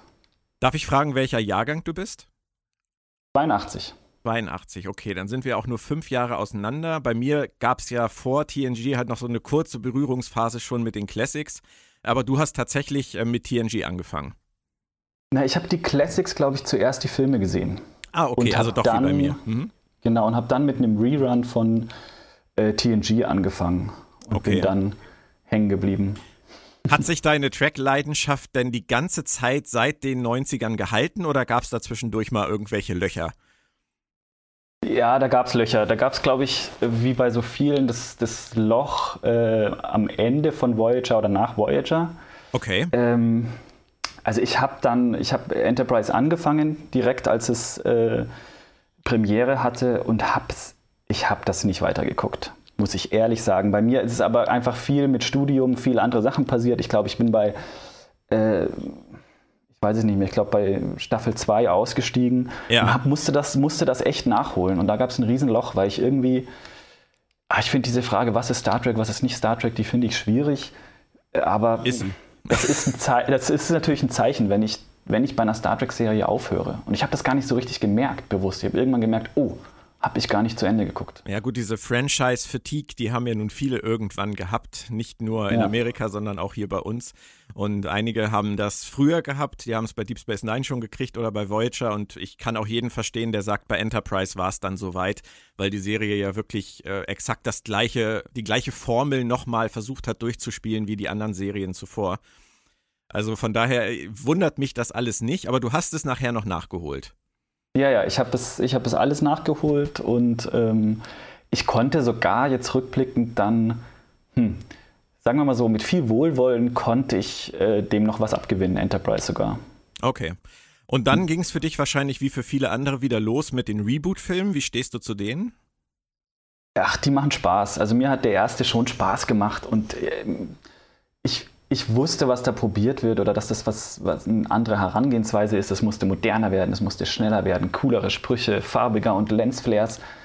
Ich hab, bin da nicht der Mensch, der das dann verurteilt. So, ich hatte beim ersten Spaß und den dritten, den habe ich einmal gesehen und auch nicht nochmal geguckt. Also okay. wenn dann da irgendwie, wenn dann da im, äh, wenn die dann im Weltraum zur Weltraumschlacht mit ähm, mit Popmusik, äh, ja, das, äh, da war ich dann raus. Wenn das die Lösung sein soll, das war dann nichts für mich. Okay, das ist sicherlich arge Geschmackssache gewesen. Mir hat das zum Beispiel also Beastie, echt gut gefallen. Die Beastie Boys da irgendwie, ja, aber das ist, das ist halt kein Science mehr, aber gut. Gut, da könnte man dann jetzt tatsächlich mal zurückschauen und sich fragen, wann Star Trek das verloren hat. Äh, ich ja, bin, ja. Fast, bin fast geneigt, da J.J. Abrams und seinen Leuten nicht die Alleinschuld zu geben. Aber ja, ähm, dann kam Discovery und äh, ja. damit ging Star Trek wieder im Fernsehen los. Wie war das für dich jetzt in den ersten zwei Staffeln? Ja, ich muss leider sagen, auch schwierig. Also ich habe jetzt ähm, Discovery habe ich aber auch nochmal einen Rewatch gemacht. Ähm, ja, das, also ich vielleicht in zwei Sätzen, ich ver verstehe nicht, warum man da wieder ein Prequel macht, warum sie es Box Halbschwester sein muss. Und da geht das alles los und ähm, dann war es für mich nicht nicht, nicht kohärent genug. Also ihr habt immer im Podcast gesagt, dass so viele Fässer aufgemacht werden und es geht mir auch so. Also das ist nicht, das, mir hat die eine Idee dahinter gefehlt. Mhm. Okay. Ja. Dann kamen wir an an einem Punkt, der ähm, für viele von uns sicher ein besonderer war, als Patrick Stewart in Las Vegas auf die Bühne trat und sagte, ich bin zurück, Picard ist zurück. Und ähm, da du mit TNG ja nun auch angefangen hast, war das für dich sicherlich auch eine nicht ganz so alltägliche Information, die da aus Amerika zu uns rübergeschwappt ist, oder? Nein, überhaupt nicht. Da muss ich auch sagen, ich fand das geil. Also ich war da richtig, ich war da Feuer und Flamme und habe meinen alten Kumpel sofort angerufen, mit dem ich früher Star Trek geguckt habe. Und ich habe mich da schon drauf gefreut. Auch weil ich hoffte, dass man es nach Discovery vielleicht ähm, besser macht, wobei es schwierig ist, was ist jetzt besser. Aber ja. ich habe mich sehr drauf gefreut. Und dann kam die erste Folge. Mhm. Nehmen wir die mal ganz einzeln für sich betrachtet. Was hast du bei der ersten Folge für Gefühle gehabt? Ich habe mich, da, ich weiß, ich habe davor noch gesagt, äh, eigentlich ist die Frage nur, wie groß die Enttäuschung sein wird. Und die war nach der ersten Folge echt wenig. Mhm. Ich hatte echt, also ich habe das gern gesehen. Ich, da sind bestimmt Sachen, über, über die könnte man jetzt sprechen, aber ähm, ich habe mich echt gefreut, sie wiederzusehen. Es hat Spaß gemacht. Ich fand das mit Datas Tochter interessant. Ich fand einfach auch, ich habe mich darüber gefreut, dass man Data nochmal so thematisiert und ihm vielleicht ähm, den Tod zugesteht, den er nie hatte oder das Ende seiner Geschichte. Ja, mir hat das schon Spaß gemacht. Ich habe mich, die erste Folge, muss ich sagen, wurde für mich noch mehr richtig als falsch gemacht. Deutlich und mehr. Und dann kamen drei Folgen, die im Prinzip so ein bisschen unter der Überschrift äh, The Gathering of the Team standen und mhm. in der Picard äh, ein bisschen durch die Gegend geflogen ist und Leute eingesammelt hat, beziehungsweise auf der Erde Leute eingesammelt hat. Ähm, viele haben kritisiert, dass es da sehr, sehr ruhig wurde, dass äh, die Handlung fast zum Stillstand kam. Wie hast du das in den ersten vier Folgen empfunden? Also ich glaube, ruhig ist gar nicht unbedingt schlecht, auch nicht, wenn wir jetzt Picard, also wenn wir jetzt einen alten Admiral oder Captain da sehen, aber es war für mich, ich wusste nicht, wo die jetzt hinwollen. So. Also es hat, ja, es war langsam, aber ich habe mich vor allem gefragt, ähm, worauf wollt ihr jetzt hinaus? Und ich hatte schon wieder das Gefühl, dass sie zu viel, zu viel wollen, zu viel erzählen, zu viel anfangen, ohne es weiterzuführen. Mhm. Welche Storylines fandest du denn am interessantesten und auf welche hättest du so am Anfang der Staffel oder in der ersten Hälfte der Staffel gut verzichten können? Hm. Ähm, ich fand eigentlich, die, dass wir einen Borg-Kubus sehen, das bietet sich zwar an bei Picard, aber ich fand das spannend. Ich fand eigentlich den Kubus spannend an sich, auch wenn äh, man oft das Gefühl hatte, wenn man zum Kubus geht, dass es wirklich eine andere Serie ist. Ja. So. Ähm, worauf ich eigentlich hätte verzichten können, ist diese ähm, Schattwasch, dass wir jetzt wieder, dass wir den Geheimdienst im Geheimdienst aufmachen. Ja. Und dass die Föderation unterwandert wird von diesem Commodore O. Das, also, ich konnte da nur drüber schmunzeln fast. Also ich kann das nicht so richtig, konnte ich nicht so ernst nehmen. Mhm. Eigentlich hätte ich das spannend gefunden, wirklich auch, als dann Picard als Locutus wieder auf den Borg-Cube geht. Und auch wenn wir das ja kennen aus TNG. Man kann da was Neues draus machen und das hätte ich gut gefunden. Passierte aber ja. nicht, wenn du sagst, du Nein. hättest es gut gefunden. Ja. sie sind einen anderen Weg gegangen und ähm, sie haben aber noch jemanden an Bord geholt Mitte der Staffel, ähm, der einen engen Bezug zu den Borg besitzt, nämlich Seven of Nine. Mochtest du Seven mhm. of Nine bei Star Trek Voyager immer gerne oder eher nicht? Also ich bin Seven of Nine Fan. Okay. Und ähm, ich mochte die gerne und zwar aus dem, also es ist natürlich offensichtlich, wir wissen auch, warum die zu Voyager kamen, auch in den 90ern, ähm, warum da jetzt die, die blonde Frau auf, die, auf Voyager musste, aber was sie halt mit dem Charakter gemacht haben. Willst du, willst du den Leuten etwa niedere Instinkte unterstellen? den Produzenten? Ja. Wie war das mit äh, put, a babe, put a Babe on the Show, hat er doch gesagt. Ja, ja, genau. Ja, genau. Und der große Konkurrent von Voyager war ja Baywatch damals, glaube ich. Ich würde mich fast weigern, in irgendeiner Form zu sagen, dass sich die das gleiche Publikum teilen. Aber es mag so gewesen sein. Ich bin ja, ja. Kein, kein Fernsehproduzent. Ich habe einfach keine Ahnung von sowas. Nee, und ich finde das aber, also was äh, Cherry Ryan daraus gemacht hat und diese Figur ist wirklich interessant und sie ist sehr viel mehr immer gewesen als, als ihr Aussehen. Und das finde ich gut. Ähm, Was war sie denn ja. hier? War sie hier mehr als äh, ihr Aussehen? War sie hier mehr als, ähm, sagen wir mal, Nostalgiegefühle erwecken bei den Fans? Oder hat man wirklich ihre Geschichte sinnvoll weitererzählt? Also ich würde ich würde immer gerne klar antworten und dann wäre meine Antwort hier nein. Einfach mal so. Was hat dir gefehlt? Weil, okay. Also, sie ist auf einmal, sie ist, ähm, ja, dass sie visuell anders aussieht, finde ich, finde ich alles richtig. Das ist auch wichtig, glaube ich. Da ist Zeit vergangen. Die ist, sie hat sich verändert, aber sie ist auf einmal zynisch ähm, und ich weiß nicht warum. Sie kann zynisch sein, dann muss es mir erklärt werden. Ähm, als sie auf dem abgestürzten Borg-Kubus dann dort auch steht und, und ich glaube, Borg-Leichen vor sich runterschubst, das sind alles Sachen, das verstehe ich nicht. Also sie ist jetzt, jetzt auf einmal ist sie die Killermaschine, die Rache übt. Und in meiner Meinung ist das Seven nicht. Und wenn sie das jetzt ist, dann möchte ich wissen, warum. Und wenn, ich, wenn mir das nicht erzählt wird, dann glaube ich, dass sie das ist, weil sie es so sein soll, aus irgendwelchen Marketinggründen oder das ist das, was ich ein bisschen Picard als Serie unterstelle oder den Machern. Hat es dir nicht gereicht in diesem Zusammenhang, dass sie dir erzählt haben, dass sie Icheb verloren hat auf sehr brutale Art und Weise? Nein. Also, ja, ähm, das, das hilft vielleicht, aber es hat es mir, mir nicht erzählt. Ich hatte schon das Gefühl, es ist eine völlig andere Person. Und das, ähm, das konnte ich nicht nachvollziehen. Und ähm, selbst wenn man diese ganze Phase ähm, zwischen Star Trek Voyager und jetzt Star Trek Picard ähm, mal weglässt und mal akzeptieren würde, dass wir da eine durch irgendwelche Umstände veränderte Seven vorfinden, hat die Serie es dann im Verlauf dieser Staffel geschafft, der Figur irgendetwas hinzuzufügen, was du interessant fandest? Nein, also wenig. okay, ja. Ja, ich kann, ja, dich, kann, ich kann dich total verstehen. Ich will nicht immer sagen, ich sehe es genauso, aber du ja. sprichst mir da aus der, aus der Seele. Also Seven ist für mich ein, einer der großen ähm, enttäuschenden Punkte dieser Staffel. Weil Total, also ich würde jetzt, ähm, ja, also ich würde so weit gehen zu sagen, die ist, die ist dort reingeschrieben, damit man sie im Trailer haben konnte und Zuschauer haben konnte. Aber um etwas mit der Figur anzufangen, dann nicht. Also das ist dasselbe wie mit der Borg Queen Sache. Mhm. Das ich, also ich möchte das jetzt auch irgendwie so deutlich sagen. Da kann man dann auch äh, gerne drüber diskutieren, aber ich glaube, das ist für den Trailer, dass sie sagen kann mit schwarzen Augen We are Borg und dann wird sie wieder freigelassen. Aber du brauchst doch für, ja. für Streaming eigentlich keine Trailer mehr. Also, äh, dass du vielleicht sagen kannst, wir haben Seven of Nine dabei, okay, das, das kann mhm. ich verstehen. Oder wir haben auch Riker und Troy, wie cool, guckt euch das an, ja. bucht unbedingt unseren Streamingdienst. Das kann ich alles verstehen. Aber ich glaube eigentlich nicht mehr, dass es heutzutage so notwendig ist, die Leute so äh, dazu zu holen. Also wenn Star Trek an sich nicht zieht, dann tut's doch auch Seven als Borg Queen mit We Are Borg nicht, oder?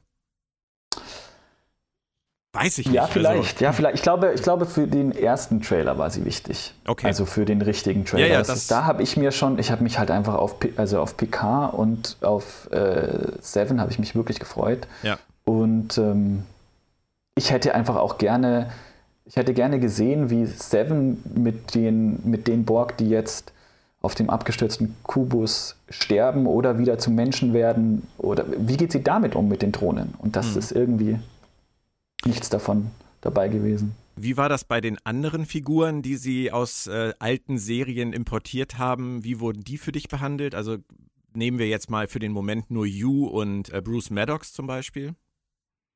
Also das habt ihr ja auch äh, schon oft thematisiert und ich kann euch da auch nicht widersprechen. Also ich weiß nicht, warum man Yu wieder, also warum man ihn bringt, um ihn dann so sterben zu lassen und Maddox so aufbaut, um ihn dann so sterben zu lassen. Mhm. Ähm, ich fand Yu wirklich toll. Also an Yu ja. hatte ich weniger Erwartungen, deswegen konnte der mich vielleicht auch mehr überzeugen als jetzt zum Beispiel Seven, wenn ich da riesen Erwartungen hatte. Den fand ich toll. Äh, auch als Yu auf, äh, auf Picard trifft und Picard endlich auf diesem Kubus ist und da sind ja Ansätze, das interessant zu machen, fand ich super. Und dann töten sie ihn und ja. Ja. Falsche Entscheidung. Falsche Entscheidung. Übrigens an dieser Stelle möchte ich ganz kurz aus aktuellem Anlass einmal darauf hinweisen, dass der Synchronsprecher von You, der ja für Star Trek Picard erfreulicherweise sogar zurückgeholt wurde, ähm, Leon Boden ähm, am 18. April ähm, im Alter von nur 61 Jahren verstorben ist. Ähm, ein Kieler, also auch in Kiel, genauso wie ich, geboren, also ich bin in Berlin geboren, ich bin hier aufgewachsen, ähm, viel zu früh auch der Synchronsprecher von Denzel Washington und äh, Jason Statham. Ähm, an dieser Stelle einmal auch an die Angehörigen von Leon Boden unser Beileid dafür und ich habe mich sehr gefreut, ihn nochmal ähm, als You gehört zu haben in Star Trek Picard. Das möchte ich auch in diesem Zusammenhang nochmal sagen. Ähm, ja, aber wir hatten eben gerade auch noch äh, Bruce Maddox, da wollte ich noch zu sagen, ähm, dass das für mich eigentlich am Anfang der Staffel der Punkt war, wo ich gedacht habe, super geil, jetzt gehen sie wirklich zurück, jetzt holen sie wirklich so eine tolle Figur aus Next Generation, die eine so tolle Folge damals mitgetragen hat. Und das war für mich halt auch wirklich ein Punkt. Ähm, sie, sie, sie jagen ihm äh, wie der Möhre hinterher und äh, lassen ihn dann im Prinzip, bevor er überhaupt nur irgendwas zur Handlung beitragen kann, sterben. Also das sind für mich äh, Punkte, wo ich wirklich sagen würde, das ist purer Show-Effekt. Das ist einfach nur Rauch um gar nichts. Und da verstehe ich die Autoren einfach nicht. Ja, das würde ich denen auch, also leider habe ich, muss ich ihnen diesen Vorwurf öfter machen in der Serie. Also wir, wir wissen, glaube ich, dass eine Serie vom, von dem Bösewicht, von dem Bad Guy lebt. Und sie hatten ihn und sie hätten ihn gut einsetzen können. Und was hatten wir am Ende? Wir hatten, wir hatten diese AI, die mit den Fangarmen kurz äh, aus diesem Wurmloch oder was auch immer es ist, guckt. Aber ja. wir, funktioniert halt nicht. Nee. Ja. Es gab einen kurzen Zwischenstopp in der Staffel, in der siebten Episode Nepente. Das war äh, dann sozusagen der, der Nostalgie-Schocker für alle, in dem wir dann Riker und Troy wieder gesehen haben und äh, die Handlung einfach mal kurz pausiert hat, größtenteils, und wir die Tochter von den beiden kennengelernt haben. War das für dich zu viel Nostalgie, Zuckerguss oder ging das noch? Also ich habe gar nichts gegen Nostalgie und Zuckerguss, aber wenn es das, wenn es das nur ist, dann ist es zu viel. Und jetzt rückblickend ist es mir viel zu viel, weil ähm, ja, das war nett, aber es war nur Fanservice und es hat ja eigentlich nichts Neues gebracht. Und das finde ich schon, das finde ich schade, wenn man, wenn man auch die Darsteller hat. Also ich, ich hätte irgendwie, also wenn ich vielleicht einmal ausholen darf, was ich interessant gefunden hätte, wir haben die, die TNG-Crew ist eigentlich natürlich nicht dabei, weil sie nicht dabei sein kann. Und es wird einmal erwähnt, nein, ich möchte ich möchte LaForge und, und Riker, die möchte ich nicht kontaktieren. Beverly wird gar nicht erwähnt. Ich hätte es interessant gefunden, wenn vielleicht nach dem Tod von Data sich Picard zurückgezogen hätte, weil er die Schuld auf sich genommen hätte und sich entfremdet hätte von der Crew. Mhm. Hätte ich total spannend gefunden. Ja. Und dann, und dann, und dann, dann versucht Riker Kontakt aufzunehmen, ohne dass wir ihn sehen. Und ich sage es jetzt mal so, Picard geht nicht ans Telefon oder so. Und wir können endlich mal etwas Neues zwischen diesen alten, alten Herren zeigen. Aber hier, es ist ein, es ist zwar nett, sie umarmen, dich, umarmen, umarmen sich und Riker sagt Schilde hoch, aber es ist halt nicht mehr. Und das finde ich dann eigentlich, ehrlich gesagt, nicht kreativ genug. Und es ist halt vor allem so inkonsequent, dass sie ihn am Anfang so vehement sagen lassen, die kontaktiere ich nicht, ich will sie da nicht mit reinziehen und dann fliegt er ja. in dieser Situation ähm, durch diesen, äh, ich habe vergessen, wie das Teil heißt auf dem äh, Borg-Kubus, dieser, dieser oh. Dieser Notausgang, nennen wir es mal Notausgang der Borgkönigin. Ähm, wir, nennen es, wir nennen es Plot-Device. Äh, ja, genau, oder so. Fliegt er nach Nepente und, und bringt halt die drei trotzdem einfach so in Gefahr, mangels einer besseren Idee. Ja das macht die Sache für Picard halt auch nicht wirklich besser. Also ja. Da hast du natürlich recht. Da hätte man wie an vielen Stellen in der Staffel mit etwas mehr äh, Gedanken, die man hätte investieren können, vielleicht eine andere Idee haben können, um das Ganze ja. schlüssiger zu machen. Aber gut, war nicht der Fall und es ging dann in den letzten drei Folgen ziemlich rasant äh, auf die Zielgerade und ich muss ganz ehrlich sagen, die drittletzte Folge Broken Pieces, die war für mich noch okay. Ähm, da habe ich noch gedacht, okay, wenn sie jetzt ein super Finale hinlegen, dann können sie das Ganze wirklich retten. Und dann kam das Finale. Und wenn mhm. wir jetzt mal den Data-Teil vielleicht kurz rauslassen, was bleibt für dich vom Finale und dann in dem Zusammenhang von der Gesamtgeschichte der Staffel übrig? Hm. ähm, da bleibt einfach zu wenig übrig. Mhm. Also ich, ich, wir hatten jetzt diese, diese Bedrohung, also wir haben, wir haben die künstlichen Lebensformen wurden verboten. Wir haben jetzt diese Bedrohung, dass äh, es, also die Welt geht unter, wenn diese AI es schafft, äh, durch dieses Tor zu kommen. Und sie schafft es nicht. Ähm, es erscheint einmal kurz eine Sternenflotte mit völlig copy-paste generischen äh, Schiffen. Und ich habe auch das, auch das Riker-Auftritt, das habe ich ja auch schon mal gesehen im Finale von The Next Generation. Mhm. Auch dass ein alter Riker auftrifft mhm. und Picard und Picard. Ich habe es alles schon mal gesehen und ähm, dann geht es für mich auch viel zu schnell zu Ende und dann sind die äh, Androiden nicht mehr verboten. Ähm, das ist zu einfach. Am das Ende für mich. Kann es denn für dich sein, ohne jetzt das Ganze schon werten zu wollen, ähm, dass es letztendlich Michael Chabon und seinem Team die ganze Zeit nur um diesen Data-Rahmen ging? Oder ist das zu weit hergeholt? Doch, ich glaube, um den ging es. Und den finde ich auch gut. Eigentlich den Ansatz zu sagen, nach Nemesis geben wir Data den Tod, den er verdient, wenn man sich entscheidet, ihn wirklich sterben zu lassen oder weiterhin tot sein zu lassen. Mhm. Aber dann, dann, ich hätte mir gewünscht, dass man sich eher auf wenigere Aspekte konzentriert, die besser ausarbeitet und dass man auch die Charaktere besser ausarbeitet. Weil ich habe so oft das Gefühl, dass in Picard die Figuren etwas machen, weil sie es machen sollen, weil das Drehbuch es möchte. aber, nicht aus den, aber nicht aus den Figuren heraus. Und das, das ist dann wirklich hm. ja, schlechtes Erzählen. Ist das auch eine Parallele zu Star Trek Discovery für dich? Total. Ja. Es ist halt, ich man reitet so ein bisschen auf immer den gleichen Punkten rum, seit Star Trek Discovery gestartet ist. Und es, äh, man begibt sich damit so ein ganz kleines bisschen in die Falle und in die Sackgasse des ewig Gestrigen, der äh, ständig nur sagt, früher war alles besser bei Star Trek, was nicht der Fall ist, was auch gar nicht die mhm. Message ist. Ähm, aber ich denke halt einfach, äh, dass Star Trek Discovery und Star Trek Picard ähnlich konzipiert sind. Diese Geschichte des, äh, des Buches mit einzelnen Kapiteln, die durchlaufende horizontal erzählte Geschichte. Und da ist es dann meiner Meinung nach einfach auch nötig, was du gesagt hast, die Figuren vernünftig anzusetzen, schlüssig zu erzählen, zu irgendeinem Punkt zu bringen und nebenbei aber auch noch eine Handlung zu erzählen, die nicht aus 47 Einzelteilen besteht, die alle nicht aufgelöst werden oder nur, nur teilweise aufgelöst werden, sondern tatsächlich irgendwas zu finden, was man wirklich konsequent durcherzählt. Und das habe ich leider auch hier nicht gesehen. Bei dir klingt es ähnlich. ja, also ich würde total gerne positiver drüber sprechen. Aber wenn ich es wenn nicht kann, dann, dann geht es nicht. Und mir, mir, genau wie dir oder wie vielen Leuten wahrscheinlich, fehlt diese eine Idee, von der man sagt, das ist unsere erste Folge, das ist die letzte, da wollen wir hin, das ist der Bogen und so kriegen wir das interessant. Und das sind die, das ist vielleicht auch nur das eine Thema, und ein paar Nebenthemen, die wir besprechen wollen. Und ja. mit diesen Figuren. Ja. Das vermisse ich. Wie würdest du denn die Staffel in ihrer Gesamtheit bewerten für dich? Ähm, würdest du jetzt tatsächlich von einer großen Enttäuschung sprechen oder würdest du sagen, ähm, ist noch okay, warten wir mal ab, was die zweite bringt? Wie stehst du da im Moment? Hm. Also ich wäre, wie gesagt, ich wäre gern positiver, aber es, die Enttäuschung wird, umso mehr ich mich damit beschäftige und mir auch überlege, was habe ich gesehen, wird sie immer größer.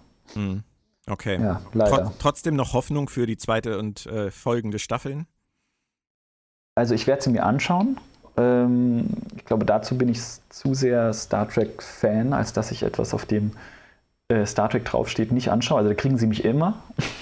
ähm, ja, ich, ich versuche positiv zu sein. Ich möchte da positiv sein, weil ähm, ja, es ist auch nicht, also wenn man Sachen kritisiert, dann sollte man ihnen auch die Chance geben, dass sie es vielleicht besser machen. Michael Chabon hört ja als Showrunner auf. Für mich war Michael Chabon damals mit ziemlich vielen Hoffnungen verbunden, muss ich zugeben. Ähm, und Terry Metalas äh, steigt ein. Der hat in seiner Vita jetzt nicht die Sachen stehen, bei denen man jetzt ausrasten würde vor Begeisterung. Aber ein paar, ja, aber ein paar gute Sachen sind dabei, keine Frage. Aber wie stehst du diesem Wechsel gegenüber? Ist das für dich dann jetzt eher Hoffnungsschimmer oder sagst du, wird im Zweifelsfall eh so weitergehen, weil das Team im Prinzip das gleiche bleibt. Ja, ich glaube, das ist halt Alex Kurtzman dahinter, trotzdem. Mhm. Und ähm, trotz, also es ist ein Hoffnungsschimmer. Wenn wir, wenn wir einen Showrunner haben, der eine, eine Idee verfolgt und die auch so kommunizieren kann, dass der Writers Room da mitgeht und dass es aus einer Hand ist, dann hoffe ich das Beste. Ein sehr schönes Schlusswort, Eugen. Wirklich.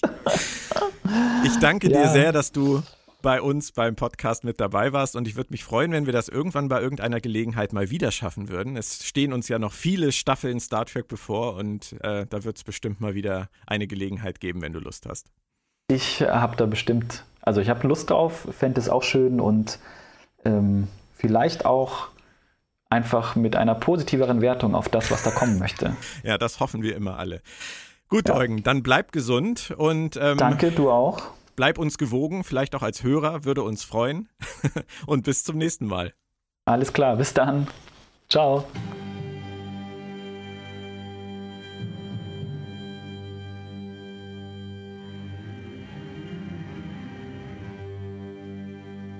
Ja, das war's für heute mit einigen Stimmen zur ersten Staffel von Star Trek Picard. Ich hoffe, es hat euch Spaß gemacht. Ich denke, es wird noch eine Ausgabe 49 zu dem Thema geben, wo ich dann noch mit Moritz Wohlfahrt spreche. Der hatte ja auch noch so einige Interviews geführt. Schauen wir mal, was wir daraus noch machen. Ansonsten stehen für uns andere Themen an in nächster Zeit. Die vierte Staffel von Star Trek Enterprise zum Beispiel in unserem Staffel-Rückschau-Cast. Wir wollen uns über The State of the Franchise unterhalten. Da wird es dann darum gehen, was im Moment im Star Trek-Universum eigentlich so los ist und was uns erwartet. Ja, und dann kommt ja vielleicht auch irgendwann schon Lower Decks oder Discovery Staffel 3. Es wird auf jeden Fall nicht langweilig und ich sag einfach wieder einmal zu euch, habt einen schönen Tag und keep an open mind, euer Björn Sölter.